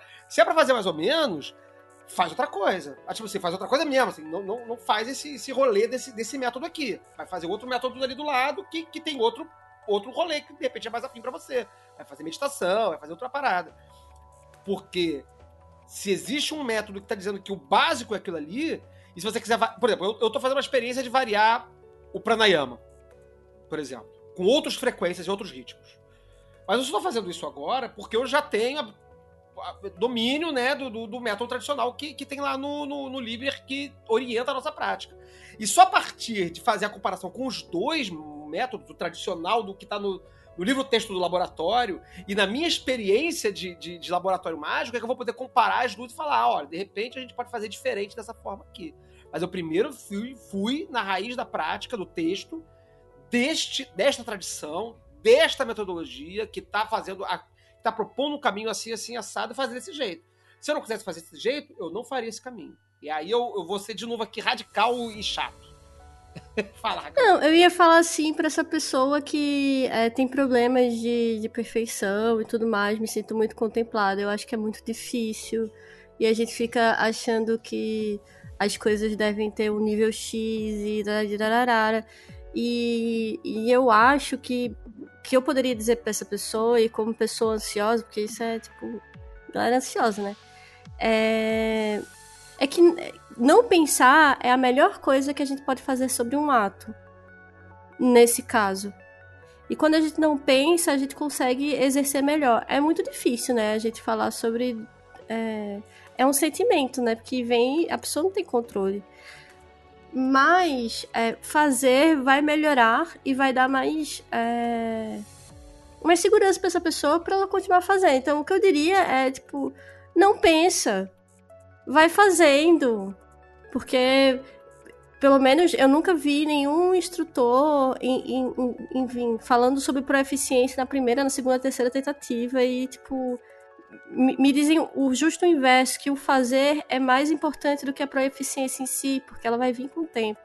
Sabe? Por isso que eu falei na abertura que a pior coisa que pode acontecer com o promocionista ter sucesso.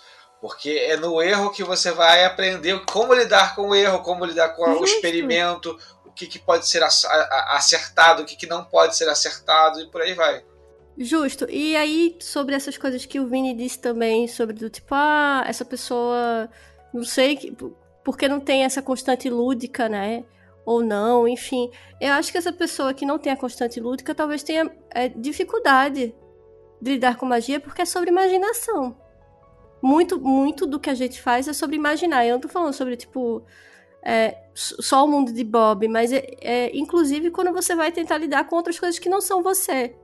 E quando você não tem esse, esse trabalho tanto de imaginação quanto de se deixar levar, e, e tem uma outra skill também que é dominar o rolê. Que se você não faz isso e passar pro corpo, na hora de pegar pra capar, quando você é posto à prova em uma situação é, que é difícil, sei lá, ver um monstrão numa viagem astral. Se você não tiver minimamente é, co- confiança no seu corpo, você não vai conseguir ter o domínio sobre aquilo. E aí eu. eu- Não, desculpa, pode falar. Não, vai não, vai, me pode ir. Não, e aí eu volto numa coisa que o Flávio pontuou lá atrás, que é sobre fazer aquilo que você não gosta, ou que você acha incômodo, ou que você não tá tão afim de fazer. Porque se essa pessoa, por exemplo, que a gente usou como exemplo aqui, não tem esse viés lúdico, mas se a gente concorda que, de certa maneira, é importante que ela é, gere, gere é, é, aprendizado e valor né, nesta prática, ela se propôs a isso. Assim, e aí, voltando lá no que foi falou, se o cara se propôs a isso e não tá afim de fazer isso, então não faça, vai fazer outra coisa. Entende? Por isso que eu falei que assim. Não tem problema nenhum não É querer fazer. isso, não tem problema nenhum não querer fazer. Até, até apare, apare- apareceu que eu fui muito É, radical. Fui assim- assim, ah, vai embora então, sai, sai da minha casa. Pareceu, irmão, Assim, não é porque pareceu. eu Tirou você. carteirinha do cara e tudo, irmão. É, não, é muito. Sai da minha Não, casa cara, que você não quer eu fazer acho- magia. Não, fica aqui comigo, brother. Isso. Tudo bem, não tem Assim, problema nenhum, não. Mas assim, não se engana. É, né? exatamente, não se engane. Eu acho que é, existe. Assim como você pode olhar para este, este desafio, vou, botar, vou usar essa palavra. Assim como você pode usar para este desafio como algo, tipo assim, pô, eu me propus a isso, e o meu instrutor tá me dizendo para eu fazer isso. É, acho que acho que eu deveria fazer isso porque se eu me entreguei para essa parada, ele sabe o que eu preciso fazer, então eu vou confiar na palavra dessa pessoa e vou fazer. Ou não, falar, ah, sabe uma coisa? Isso aqui não é pra mim, não. E, e é isso, e tocar a vida, sabe? Porque às vezes é na desistência que você larga a mão de uma obsessão e busca algo novo. E às vezes esse algo novo Pô, casa contigo de uma maneira tão sublime que você vai ser feliz, sacou? Maravilhoso. Casa completamente com o que o senhor Feliciano falou, né? Tipo assim, do sucesso ser, ser um problema, né, cara? Porque assim, a gente aprende, e já que o programa é sobre, sobre aprender, né? Sobre estudar magia, sobre aprender magia, erro é uma fonte de, de, de aprendizado monstruosa que não deve ser desprezada, né, cara? Demais. Erro, É. frustração, cansaço, aquelas. Todo mês é, eu, eu, eu faço um ritual, e na grande maioria das vezes esse ritual é acompanhado de pessoas. E todo mês eu digo que mês que vem vai ser melhor.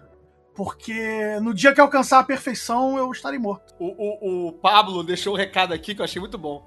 É, é, é como um adulto usando tablet quando nunca tinha visto, né? Uma criança que só pega o tablet e sai usando sem medo, né? É Tipo assim, né? O adulto fica cheio de. de Cara, o que, que eu vou fazer? Vou formatar essa merda, vou quebrar, vai cair no chão. A criança vai lá e. né, vai fazendo, né? Eu acho que tem um pouco dessa postura também de você ter um. um é, ir, ir sem medo, né? Também fazer as coisas na sua.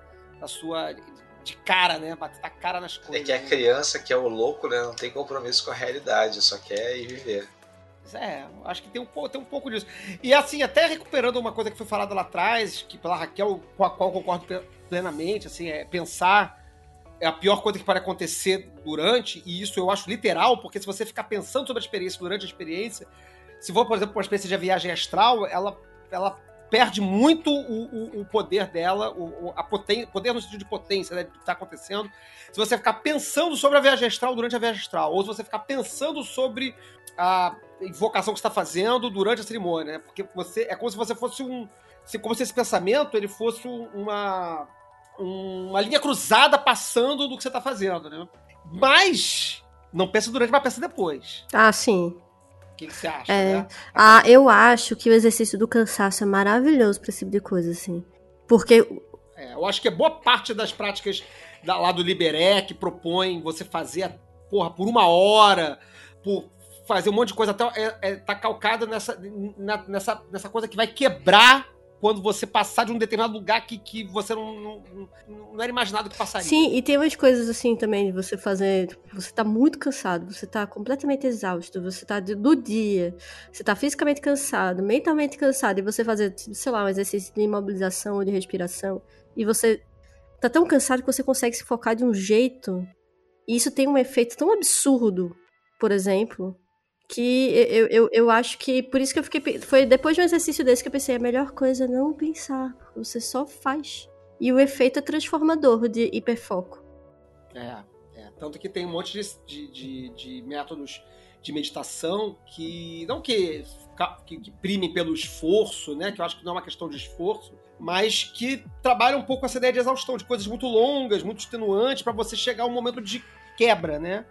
E aí aconteceu um negócio que não era esperado acontecer, porque não era esperado que você fizesse Sim. algo tão. é, Vocês lembram daquele filme Dark Song que tem uma parte que a menina leva É. água na cara, aí não sei o que, não sei o que lá, e fica rezando por horas, não dorme, joga água na cara da mulher, e não sei o que, pra conseguir um estado muito doido. De um efeito muito doido, né? Não tô dizendo que é pra fazer isso em casa, galera, só tô tipo, falando. É. Aí falando que as pessoas ficarem exaustas, e aí é um monte de gente fazendo merda. Não, gente, com calma. Essas coisas são progressivas. O, o, o Liber E, inclusive, adverte isso, especialmente na- no treinamento de pranayama. Só passar para a etapa seguinte, depois que você tiver absoluto conforto sobre, aquele, sobre aquela etapa, né? Porque só, só vai chegar na etapa da- da- da- da- de ultrapassar aqueles limites depois que você já está muito confortável na beirinha desses limites. Você vai chegando neles. Não vai chegar uma hora respirando, fazendo um ciclo de respiração por minuto, que é o que é o que o pranayama vai buscar no final. O, o, ficar por uma hora dando uma inspiração e expiração a cada minuto. Isso é um troço que parece não fazer o menor sentido para uma pessoa razoável. E, e, de fato, não faz. Mas você só vai chegar nesse ciclo, nesse nível de, de, de profundidade da respiração, Depois você começa a fazer com 10 e 15 segundos, com, né, com 30, 15 segundos, e, e progressivamente chegando lá. Mesma coisa com asana. Você vai ficar, porra, fazer uma hora de asana direto. Se for essa da cadeirinha, até pode ser, mas ajoelhado, porra, tu vai sair todo fodido, cheio de cãibra. Tem que ser devagarzinho, devagarzinho até chegar lá. Queria fazer aqui um, um shift. Então, pra, acho, que, acho que meio que já a guisa de encerramento do programa. É sobre a parte, enfim, né? E aí, como é que você estuda magia no sentido escolástico da magia, né? De pegar livro e estudar. A gente falou muito aqui da, da que eu acho que é a parte mais importante, porque estudar, todo mundo aprendeu na escola como é que faz, supostamente, né? Mas eu acho que talvez não. Né? E eu vou, vou meio que abrir essa discussão com essa, com essa questão, mas a gente meio que conhece a ideia de estudar as coisas, né? A gente conhece pouco a ideia de praticar, de estudar pela prática, né? Por isso que eu acho que a importância do nosso longo debate sobre fazer as coisas é muito central na ideia de estudar a magia, né? De fazer, errar, anotar, fazer de novo, destruir as convicções, demolir as convicções, os, os, os, preconceitos de prática, os vícios, e destruindo, demolindo essas coisas, isso é muito importante. Mas e, e a parte de, de, de, estudar texto? O que, que vocês acham que, que é a, a, a, parada importante ao se fazer um estudo literal acadêmico de, de, de magia? Eu anotei uma é coisa aqui que não é, não é exatamente a resposta para isso, mas eu acho que é muito importante sobre a leitura, a escolha do que, que você vai estudar. Porque eu percebi, e uma coisa que, me, que eu gosto muito do Grant, é que ele te oferece uma proposta que no início parece que você. Eu pelo menos entrei no Grant com uma energia do tipo assim. Esse cara tá tentando me convencer de uma parada. E aí, isso gera uma resistência muito grande, porque ele fala não tem muito sentido, é meio truncado. Mas lá na frente vai ficando cada vez mais claro de que ele está te fazendo a proposta como quem puxa um papo de bar. Ele está tipo assim falando, cara, outro dia eu estava pensando na parada, sabe o que, que é? Aí ele começa a falar.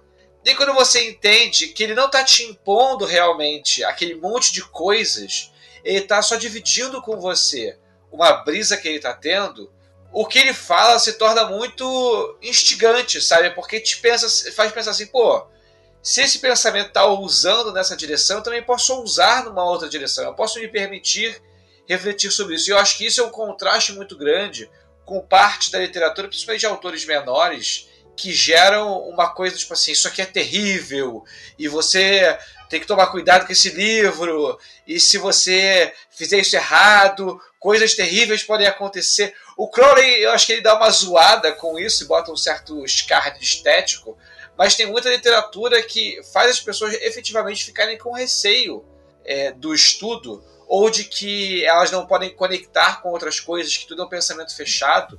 E eu acho que isso é um tipo de literatura que deve ser evitado, sabe? Não se ganha muito lendo coisas, às vezes, assim, vou, vou, vou dar uma polêmica, mas assim, tem os rolês teosofistas que estão nessa linha, do tipo assim, olha, isso aqui é bom, isso aqui é mal, você não deveria estudar isso aqui, porque isso aí só pessoas irmãos negros que fazem, e isso te cerceia de todo um campo de, conhecimento para o mero desejo de castração, sabe? Não é tipo assim, olha, vai lá ver que é merda, e quando você vê que é merda, você volta. É não, isso é proibido, isso é terrível e tal. Então eu acho que às vezes escolher bem com olhos para isso já te coloca em alguma facilidade para estudar.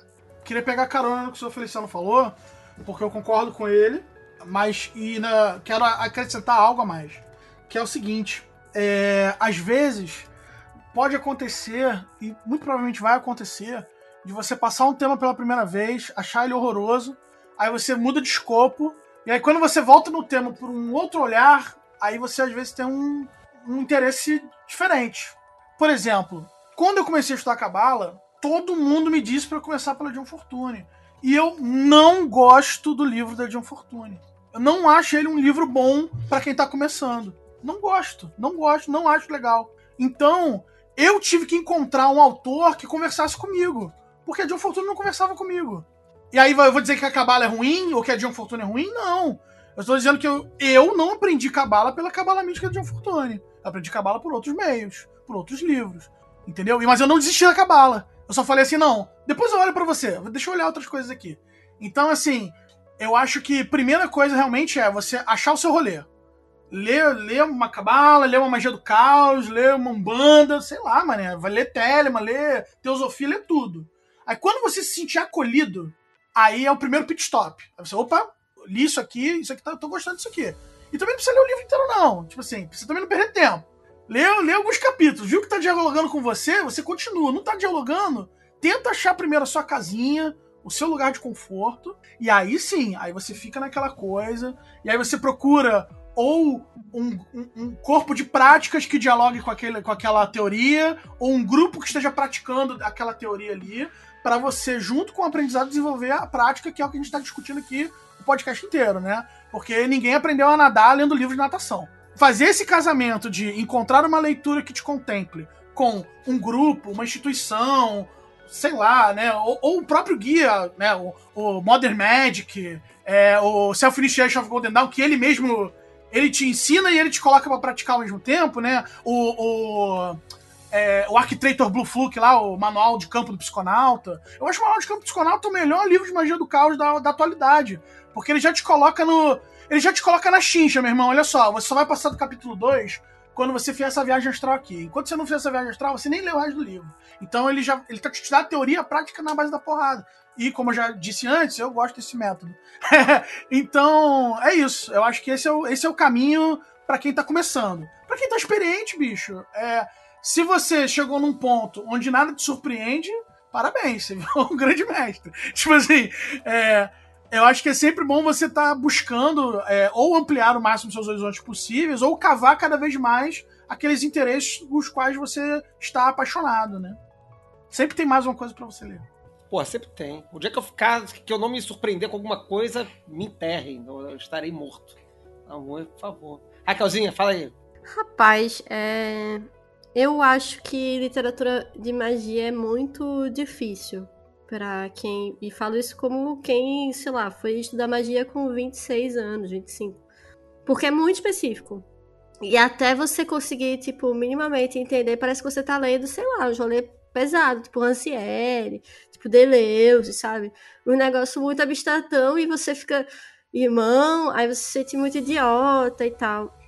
E aí eu, eu, eu acho que pronto, eu acho que é o lugar, meu lugar onde do tipo a pessoa precisa insistir um pouquinho. Porque tem uma hora que a chavinha muda. Eu fiquei falando no programa inteiro dizendo: "Ah, só faz o que você quer. Que é isso? O bom é o gostosinho, não sei o que, não sei o que lá." E aí eu acho que, que esse é o meu lugar de dizer assim: insiste um pouquinho, converse com seus coleguinhas, procura os resumos na internet e procura o, o que tiver de mais contemporâneo antes de você procurar o que for mais, sei lá, uma coisa mais, mais antigona mesmo, que tem uma questão de linguagem, tem uma questão de termo técnico. Que é, eu acho que é, magia tem muito um rolê de literatura técnica, assim. Você precisa saber o termo, você precisa saber sobre quem a pessoa está falando, precisa saber sobre o magista que a pessoa está falando. Aí precisa do contexto histórico da porra do não sei do que. Não sei se vocês têm essa mesma impressão que eu, mas eu fico nesse lugar. São poucos os livros que a gente tem que são manuaisões, tipo o Psiconauta. O Psiconauta é um, um, um manualzão. Eu acho que ler Crowley é massa porque ele é ele é mais explicativo, ele apesar de ser uma leitura tipo de um cara que tem os probleminha, mas todo mundo tem probleminha, né? Ah, quem não tem probleminha? Mas eu acho que começar por literaturas que sejam mais próximas ao nosso tempo, eu acho que facilita um pouquinho. Porque eu, eu acho que é, é difícil para quem tá chegando pegar um, um, Meu Deus, agora sumiram todos os nomes. É, pegar um dogma ritual, como foi o meu caso. Eu fiz, que porra é Eu não me apaixonei que nem o Peu falar, tipo, ah, fiquei completamente seduzido. Claro que ele não falou isso, né? Mas parece. Ele falando parece que foi isso, né? Tipo, hum, muito sedutor. E não é bem assim. E eu acho que cada pessoa ela vai chegar de um jeito diferente. Eu, por exemplo, não cheguei por livro. Contudo, hoje em dia já começo a olhar a literatura de outros jeitos. Por exemplo, odiei também o Cabala de Dion Fortune. Agora, o livro dela, de. Como é que é? Proteção, não sei o que, desse que lá. Como é que é? Autodefesa psíquica é maravilhoso, porque ela vai contando um monte de fofoca, aí você fica ouvindo as fofocas tudo. Aí você fica, caralho, a pessoa se meteu nisso, irmão. Que é isso, não sei o que, não sei o que lá. Eu acho que é assim. Você tem que fazer, tipo, um 20% pelo menos de literatura gostosa. em um 80% dessas literaturas que, que são de. E, e não tem pra onde você fugir, né? Porque você vai ter que fazer. Assim, você não tem que fazer nada, mentira. Mas é bom que você faça um passeio. De- assim, pelo menos. Depende, tem, É. tem que fazer se você É. disser que vai fazer. Se você disser que vou, vou É. fazer, aí você tem que fazer. Se você É. falar, ah, não tem compromisso É, com não, é porque a gente tá falando assim, você precisa, e parece que a pessoa chegou lá na nossa lojinha e a gente É. vai botando as coisas na. na- eu me lembro quando, a gente, quando eu trabalhava em livraria, tinha isso, né? O cara, ah, mas você não tem isso, você precisa disso. Aí enchendo a, a cestinha do cara. eu- eu Mas que- tem um currículo básico que eu- meio que todo mundo tem. Tipo, todo mundo lê o Psiconauta, porque é um livro massa, porque é um livro que tem uma importância, irarararará. É legal você saber do que fala aquilo pra você ter uma noção. Todo mundo leu, sei lá, Raja Yoga, porque não sei o que, não sei o que, não sei o que lá, não sei o que lá. E também, se a gente for pensar num currículo básico de alguma de uma coisa específica, né? Enfim. Mas eu acho que tem um momento que a pessoa vai receber um estalo em que as coisas, em que ela vai começar a, a achar uma anedota, assim, ela vai, tipo, alguém disse isso, ela vai começar a rir, ela vai começar a, tipo, meio que se comunicar num lugar que não é do tipo é, tão duro. É, tem um nível de familiaridade Sim. do texto, né? Eu, eu, quando comecei a estudar filosofia uns anos atrás, eu acho que eu tive um, um contraste que eu acho que é parecido com esse quando a gente vai estudar magia pela primeira vez. né? Os textos são difíceis, especialmente os textos de E se magia. relacionam com outros textos, tipo, né? Eles fazem referência a outros textos. É. Porque esses pensadores que escreveram sobre magia no século XIX, eles estavam muito dentro desse círculo dos intelectuais. E eles estavam meio que falando coisas que pra eles estavam na cabeça deles e que não estão na nossa cabeça hoje em dia. Então por isso que eu acho que esse é um primeiro problema na abordagem do estudo da magia. Porque quando a gente. Falando de rolê de AA, pontualmente, que é um rolê que me é familiar. Você, para entrar na AA, você tem um currículo lá. Um currículo que foi escrito pelo Crowley há 110 anos atrás. Então, é um, é um currículo dos clássicos do esoterismo de 110 anos atrás. Eu uso esse mesmo roteiro até hoje. Leio esses livros aqui. Só que são livros que são difíceis. E as pessoas, em geral, nós todos, é, eu comecei esse bloco aqui falando né, da questão de que a gente aprendeu a estudar, mas a gente meio que, que desaprendeu, né? Porque estudar não é ler, né? É, como o Raquelzinha falou, fazer fichamento, sublinhar o texto, ler três vezes aquela página que você não entendeu. É um processo laborioso estudar. É um processo. E aí, nesse monte de texto de 200 anos atrás, porque tem 100 anos quando o Crowley indicou, né? Mas já tinha, já, já tinha 50 quando ele recomendou. Né? Então, é, é- é- é buscar a- o, o- o paralelo, né? Os- os- as leituras contemporâneas para dar suporte nessa leitura de base, eu acho que é que faz diferença sim, né? Então você pode, de repente, receber lá o currículo de estudante da A, e tem lá, porra, Dogma Ritual de Alta Magia é um saco. A maioria das pessoas acha isso. Mas o Raj Yoga, como a Raquel já falou, não é. O Raj Yoga é um livro fácil de ler. Gostou por quê? Porque ele já foi escrito pensando da formato de palestra para os americanos lá em Nova York, lá onde estava o Vivekananda dando, dando aula. Pra, pra galera. Ele não tava falando com os eruditos da magia, dos secretos e, e ocultos, né? Mas mesmo assim, ele é um texto que exige que você vá lá e, e anote. e- porque tem um monte de termo novo. tudo mais. Eu tô agora lendo um livro que eu já tinha passado os olhos há muito tempo, há muito tempo e peguei agora para ler inteiro, de cabo a rabo, por causa lá do, do negócio lá na Golden Dawn, Vinícius, né? Que é o tarô cabalístico do Ro- Robert Wang, né? Isso.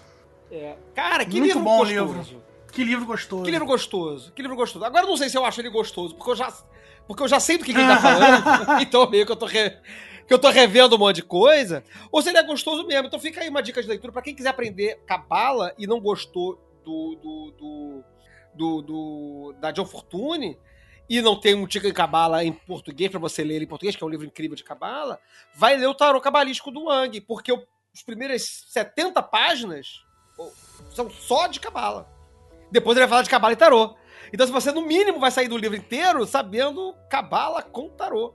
Pô, já é dois- é win-win situation. Você já Eu tá- também fiquei Mas- muito. Eu também fiquei positivamente surpreendido com esse livro e, e eu também tô curtindo muito. E é um livro, eu acho que já tem uns 50 anos esse livro dele. Sim, é do sim, final dos anos tem 70, 50 início dos anos anos. 80. Né? Então já tem uns 40 e poucos anos aí. Com 50 não, 40 e poucos. Estamos botando velho demais aqui. Muito Mas, ó, bom, eu muito fiquei- bom, muito bom. E eu aí, fiquei sobre- falando essas coisas fala. de fichamento, não sei o que, não sei o que lá.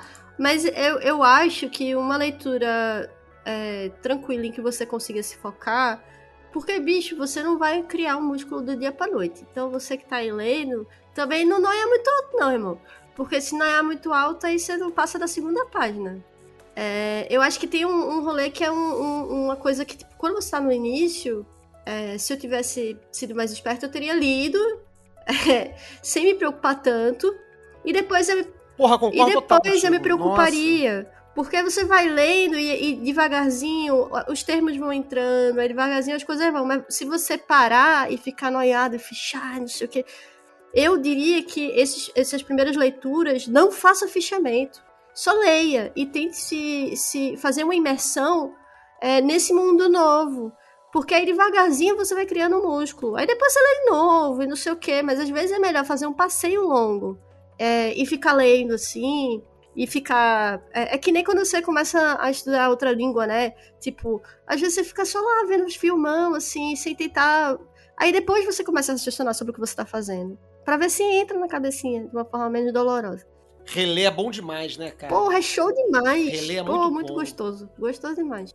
A gente tem, a gente, a gente tem um- eu, eu, eu particularmente passo um pouco por isso de vez em quando, e eu acho que não é um sentimento totalmente estranho, eu acho que é comum, de uma sensação de perda de tempo na releitura, né? Caralho, tem muito livro pra ler, caralho, tem muito. Aí você vai lá no LibGen, que nem o, o, o seu Feliciano foi. Eu, essa semana eu passei no LibGen lá, passei, passei com, a a- com, a- com o carrinho lá da biblioteca do Paulo Coelho, e, e, e de- cara, baixei, caralho, cara, brother, baixei, porra, baixei uns 30 livros, cara. Baixei um de PDF da, da, da, da Scarlet Imprint lá, porque, porque enfim, porque os livros estão caros mesmo, tudo em Libra, não vou comprar não, vou baixar os PDF. Tudo que eu achei, eu baixei, brother, tá tudo lá. Caralho, mas tenho- como é que eu vou re- como é que eu vou reler as coisas que eu já li se eu tenho uma fila, infinitos livros pra ler?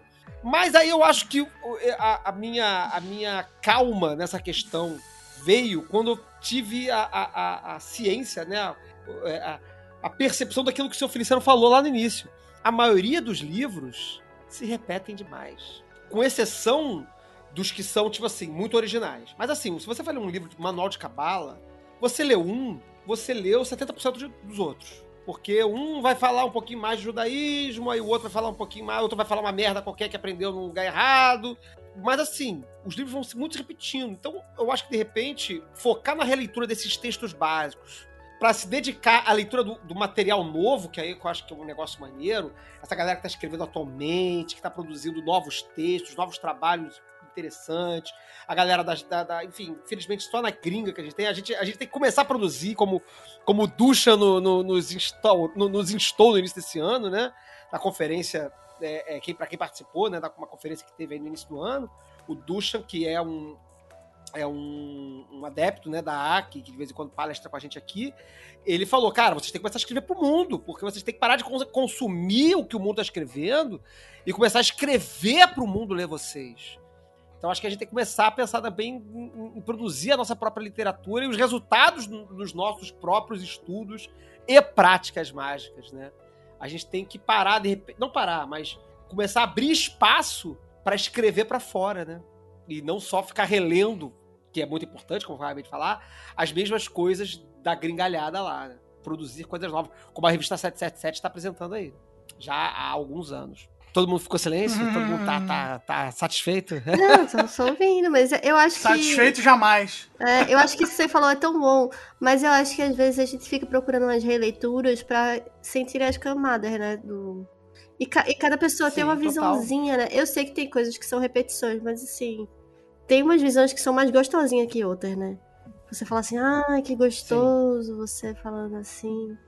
Não, sempre. Eu, eu- eu recentemente reli, é, recentemente esse ano, do- do- mais ou menos do início desse ano para ao longo do ano, eu reli todos os Libre, whatever, tá, reli tudo. Já tinha lido, alguns eu leio com frequência, mas alguns eu tinha lido duas, três vezes no ano passado e, e não tinha lido mais, porque, enfim, é muita coisa para ler. Cara, foi muito legal retornar esses textos, alguns desses textos, que eu não tinha mais contato há muito tempo, especialmente aqueles mais meditativos, mais doidões e tal.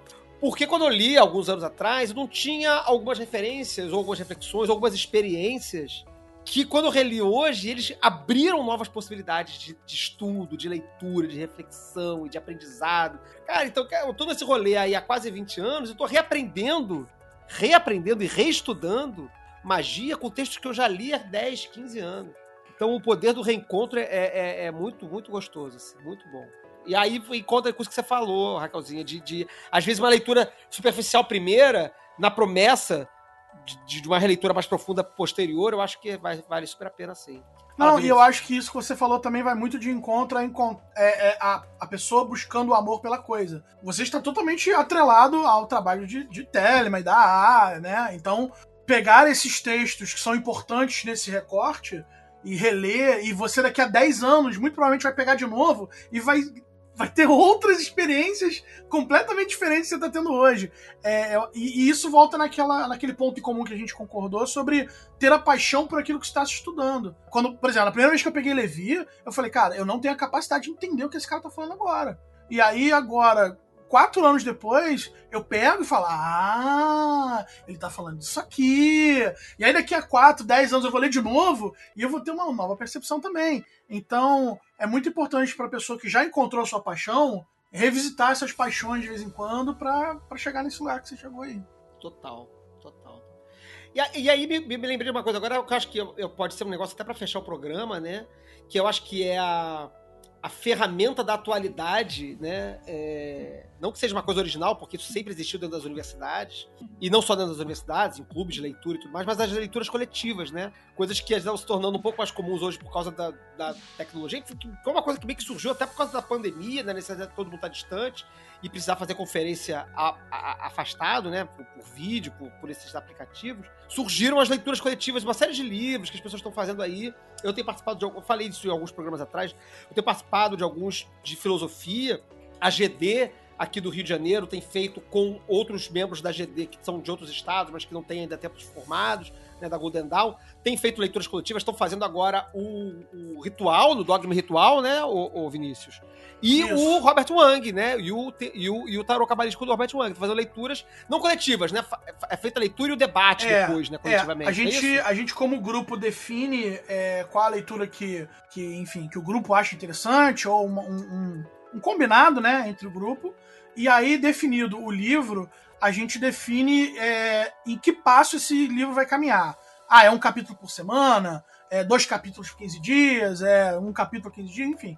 Aí, de, definido o passo, é, a gente faz reuniões semanais ou quinzenais para abordar é, o que, que, cada um marcou do livro. Então a gente abre uma versão PDF do livro na tela, né, numa sala de conferência, e aí alguém, quem marcou a primeira coisa aí? Ah, eu marquei no parágrafo 2.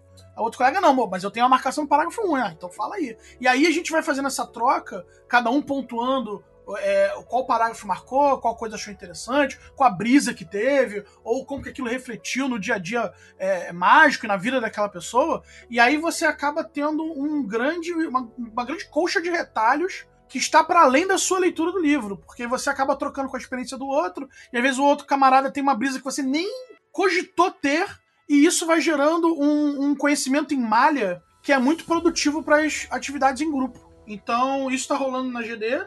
E eu recomendo, para quem tem um grupo de estudos, para quem tá montando seu grupinho de, de magia e a galera tá um pouco é, displicente com a leitura, ou tá afim, de, tá afim de ler um livro um pouco mais complexo e, e não sabe por onde começar, como fazer, eu acho que é uma prática que tem um ganho e uma troca muito gostosa para quem tem essa disponibilidade de se reunir uma vez a cada semana, uma vez a cada 15 dias e acabar masterando e platinando, né, na linguagem dos jovens, é, platinar o livro. Aí eu acho, acho que é uma troca maneira. Eu acho que é a super oportunidade de fazer esse exercício de ler e reler de de, de, e debater de um, de um express. Né? Vai parecer que você vai demorar mais tempo lendo o livro, porque você vai ler junto com outras pessoas, de pouquinho em pouquinho, né? Mas no final do processo, você leu, releu, debateu, porra, saiu com o livro gabaritado na cabeça. Isso é muito feito na, nas universidades de é. filosofia, é, de por fora das aulas né? Você tem a matéria lá, XPTO, tem professor, o cara, ah, vou fazer um grupo de leitura, sei lá, do, do livro XPTO do Deleuze aí, que, que a Raquel já citou, por exemplo. Que é um livro, porra, super difícil, qualquer coisa, sei lá, um livro qualquer, não vou pegar um, um título Eu acho que é o Édipo, né? Não, pode ser um anti-Édipo, as pessoas às vezes... Eu, eu participei no ano passado, não, não, não continuei, por uma série de outros compromissos, de uma leitura coletiva do anti-Édipo né? E, e foi super maneiro, porque justamente é um livro que é impenetrável, especialmente nos primeiros capítulos. E você fazer isso em conjunto, a brisa do colega, e às vezes de uma pessoa mais experiente, está no grupo, que já leu o livro uma vez ou duas vezes, mas pode trazer um, umas chaves para entender o texto.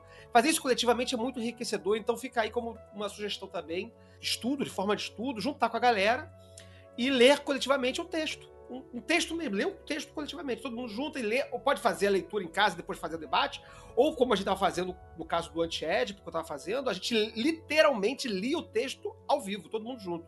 Abria a, porra do negócio na chamada e ia lendo parágrafo a parágrafo e a hora de. Caralho, não entendi nada! Aí parava todo mundo, e aí todo mundo debatia, relia, relia, relia. Várias formas. E aí, e curiosamente, no dia da gravação desse podcast, hoje é dia 25 de outubro, surgiu lá no, na comunidade do Calem um debate sobre leitura coletiva do Dogma Ritual de Automagia.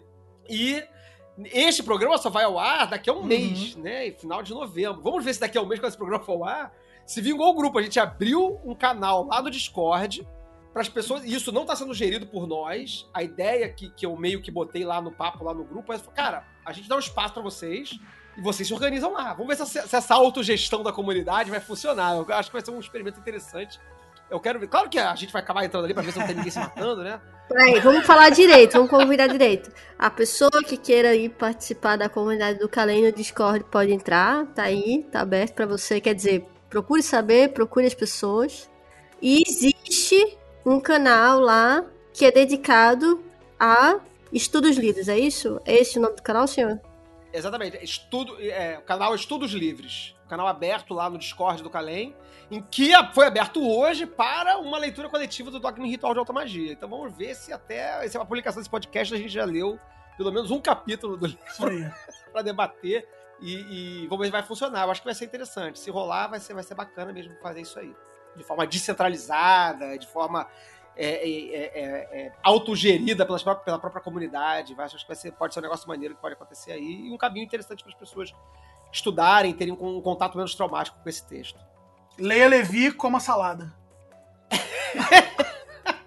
um pouco de Levi, um pouco de salada. Isso. Um Galera, eu acho que é isso aí. Programão, programão gigante. Duas horas de programa. E, bom, então vou passar para as palavras finais aí e eu vou fazer na ordem inversa. Senhor Feliciano, por favor, suas considerações finais aí, do, do que, você acha que esse negócio de estudar e fazer. A, a, pauta inicial era estudar magia, mas a gente falou de prática, tudo ao redor da, da, do estudo, mas eu nem sei se o nome do programa vai ser Estudar Magia mesmo. Vou, vou pensar outro nome para esse programa aqui. Mas dê suas considerações finais, querido. Me siga no Instagram, Maxirius93, e para mais dicas de magia, Paulo Freire. Eu vou, eu vou tentar catar umas citações de Paulo Freire pra Raquelzinha ali no meio desse programa. Aqui. Vinícius Rosa, vulgo caos. Suas considerações, meu querido.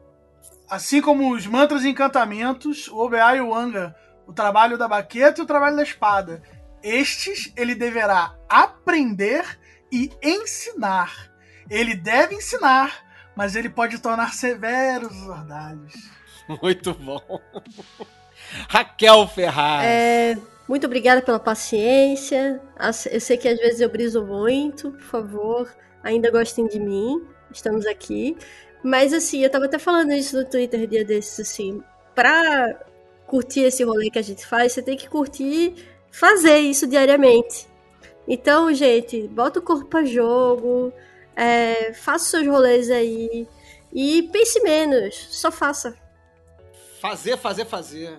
Estudar, estudar, estudar. Fazer, fazer, fazer. Estudar, Vai ter que botar no final do episódio. Cara, muito. é, cara. Eu vou catar. Eu vou pegar o áudio do Peu falando isso aí e, e mixado pelo Levi. Vou botar aqui. Cara, minhas considerações finais, eu, eu, eu, além de agradecer a todo mundo e todo mundo que acompanhou e a galera que tá aí apoiando o podcast, etc, etc, etc. Muito obrigado a todos. Mas eu, uma coisa que o, que, o, que o Vinícius falou agora na citação que ele fez, é a a, além de tudo isso, de praticar, fazer, sentir o corpo, ver o que te incomoda, ver o que não incomoda, forçar um pouquinho naquilo que é desconfortável, mas que te interessa, e que, mas que não está totalmente confortável para você poder chegar no ponto do conforto, e grifar livre, fazer fechamento, leitura coletiva, e reler, tudo isso que, todo esse percurso que a gente falou. Uma outra coisa que é muito importante e muito interessante e muito útil para aprender é justamente ensinar. É. Grandes coisas que eu aprendi foi ensinando, foi transmitindo, foi conversando com alunos, foi conversando com instruídos, instruídas. Claro que você só vai ensinar depois que você souber, mas às vezes não precisa saber tanto para começar a ensinar. Às vezes, com pouco que você já sabe, já é suficiente para você juntar com alguém que está interessado, te perguntou e você não sabe muita coisa. Você pode falar, cara, eu não conheço muito isso ainda, mas eu acho que a gente pode juntar junto e a gente trocar mais experiências e eu te passar o, eu- o pouco que eu sei. E esse pouco que você sabe já vai virar, vai dobrar de tamanho, que nem uma massa com fermento, quando você estiver nesse exercício de diálogo com uma pessoa que você está querendo transmitir alguma coisa. Muito obrigado a todos. Um beijo em cada um de vocês aí. E 93. Editado por Dodô de Patinete. twitter.com barra Dodô de Patinete. Lê, lê, lê, estuda, estuda, estuda, estuda, estuda. Quando você é criança, você passa 10 anos, 12, 16 anos estudando. O mundo diz pra você o tempo todo: estuda, estuda, estuda. Ninguém pede pra você fazer, fazer, fazer, fazer, fazer, fazer. O mundo não diz isso. Lê, lê. Quando você é criança, você passa 10 anos, 12, 16 anos estudando. O mundo diz pra você o tempo todo: estuda, estuda, estuda. Ninguém pede pra você fazer, fazer, fazer, fazer, fazer, fazer. O mundo, quando você é criança, você passa 10 anos, 12, 16 anos estudando. Quando você é criança, você passa 10 anos, 12, 16 anos estudando. O mundo diz pra você o tempo todo: estuda, estuda, estuda. Você fazer, fazer, fazer, estuda, estuda. O mundo diz pra você o tempo todo: estuda, lê, lê, lê, estuda, estuda, estuda, estuda, estuda. Quando você é criança, você passa 10 anos, 12, 16 anos estudando, estuda. O mundo diz pra você o tempo todo: estuda, estuda, estuda. Ninguém pede pra você fazer, fazer, fazer, fazer, fazer. O mundo, diz pra você o tempo todo: estuda, estuda, estuda. Ninguém pede pra você fazer, fazer, fazer, fazer, fazer. O mundo, diz pra você o tempo todo: estuda, estuda, estuda. Ninguém pede pra você fazer, fazer, fazer, fazer, fazer, fazer. O mundo, o mundo diz pra você o tempo todo: lê, estuda, lê, estuda. Ninguém pede pra você fazer, fazer, fazer, fazer, fazer. Lê, o mundo, o mundo diz pra você o tempo todo: estuda, estuda, estuda, estuda. Ninguém você fazer, fazer, fazer, fazer, fazer, fazer. O mundo diz pra você fazer, fazer, fazer, fazer, fazer, fazer, fazer, fazer, fazer, fazer, fazer, fazer, estuda, fazer, fazer, fazer, fazer, estuda, fazer. Quando você é criança, você passa 10 anos, 12, 16 anos estudando, fazer. Quando você é criança, você passa 10 anos, o mundo diz pra você o tempo todo: fazer, fazer, fazer, fazer, fazer, fazer, fazer, fazer, fazer, fazer, fazer, fazer, fazer, diz pra você fazer, fazer. Quando você é criança, você passa 10 anos, 12, 16 anos estudando. Quando você é criança, você passa 10 anos, 12, 16 anos estudando. Quando você é criança, você passa 10 anos, 12, 16 anos estudando.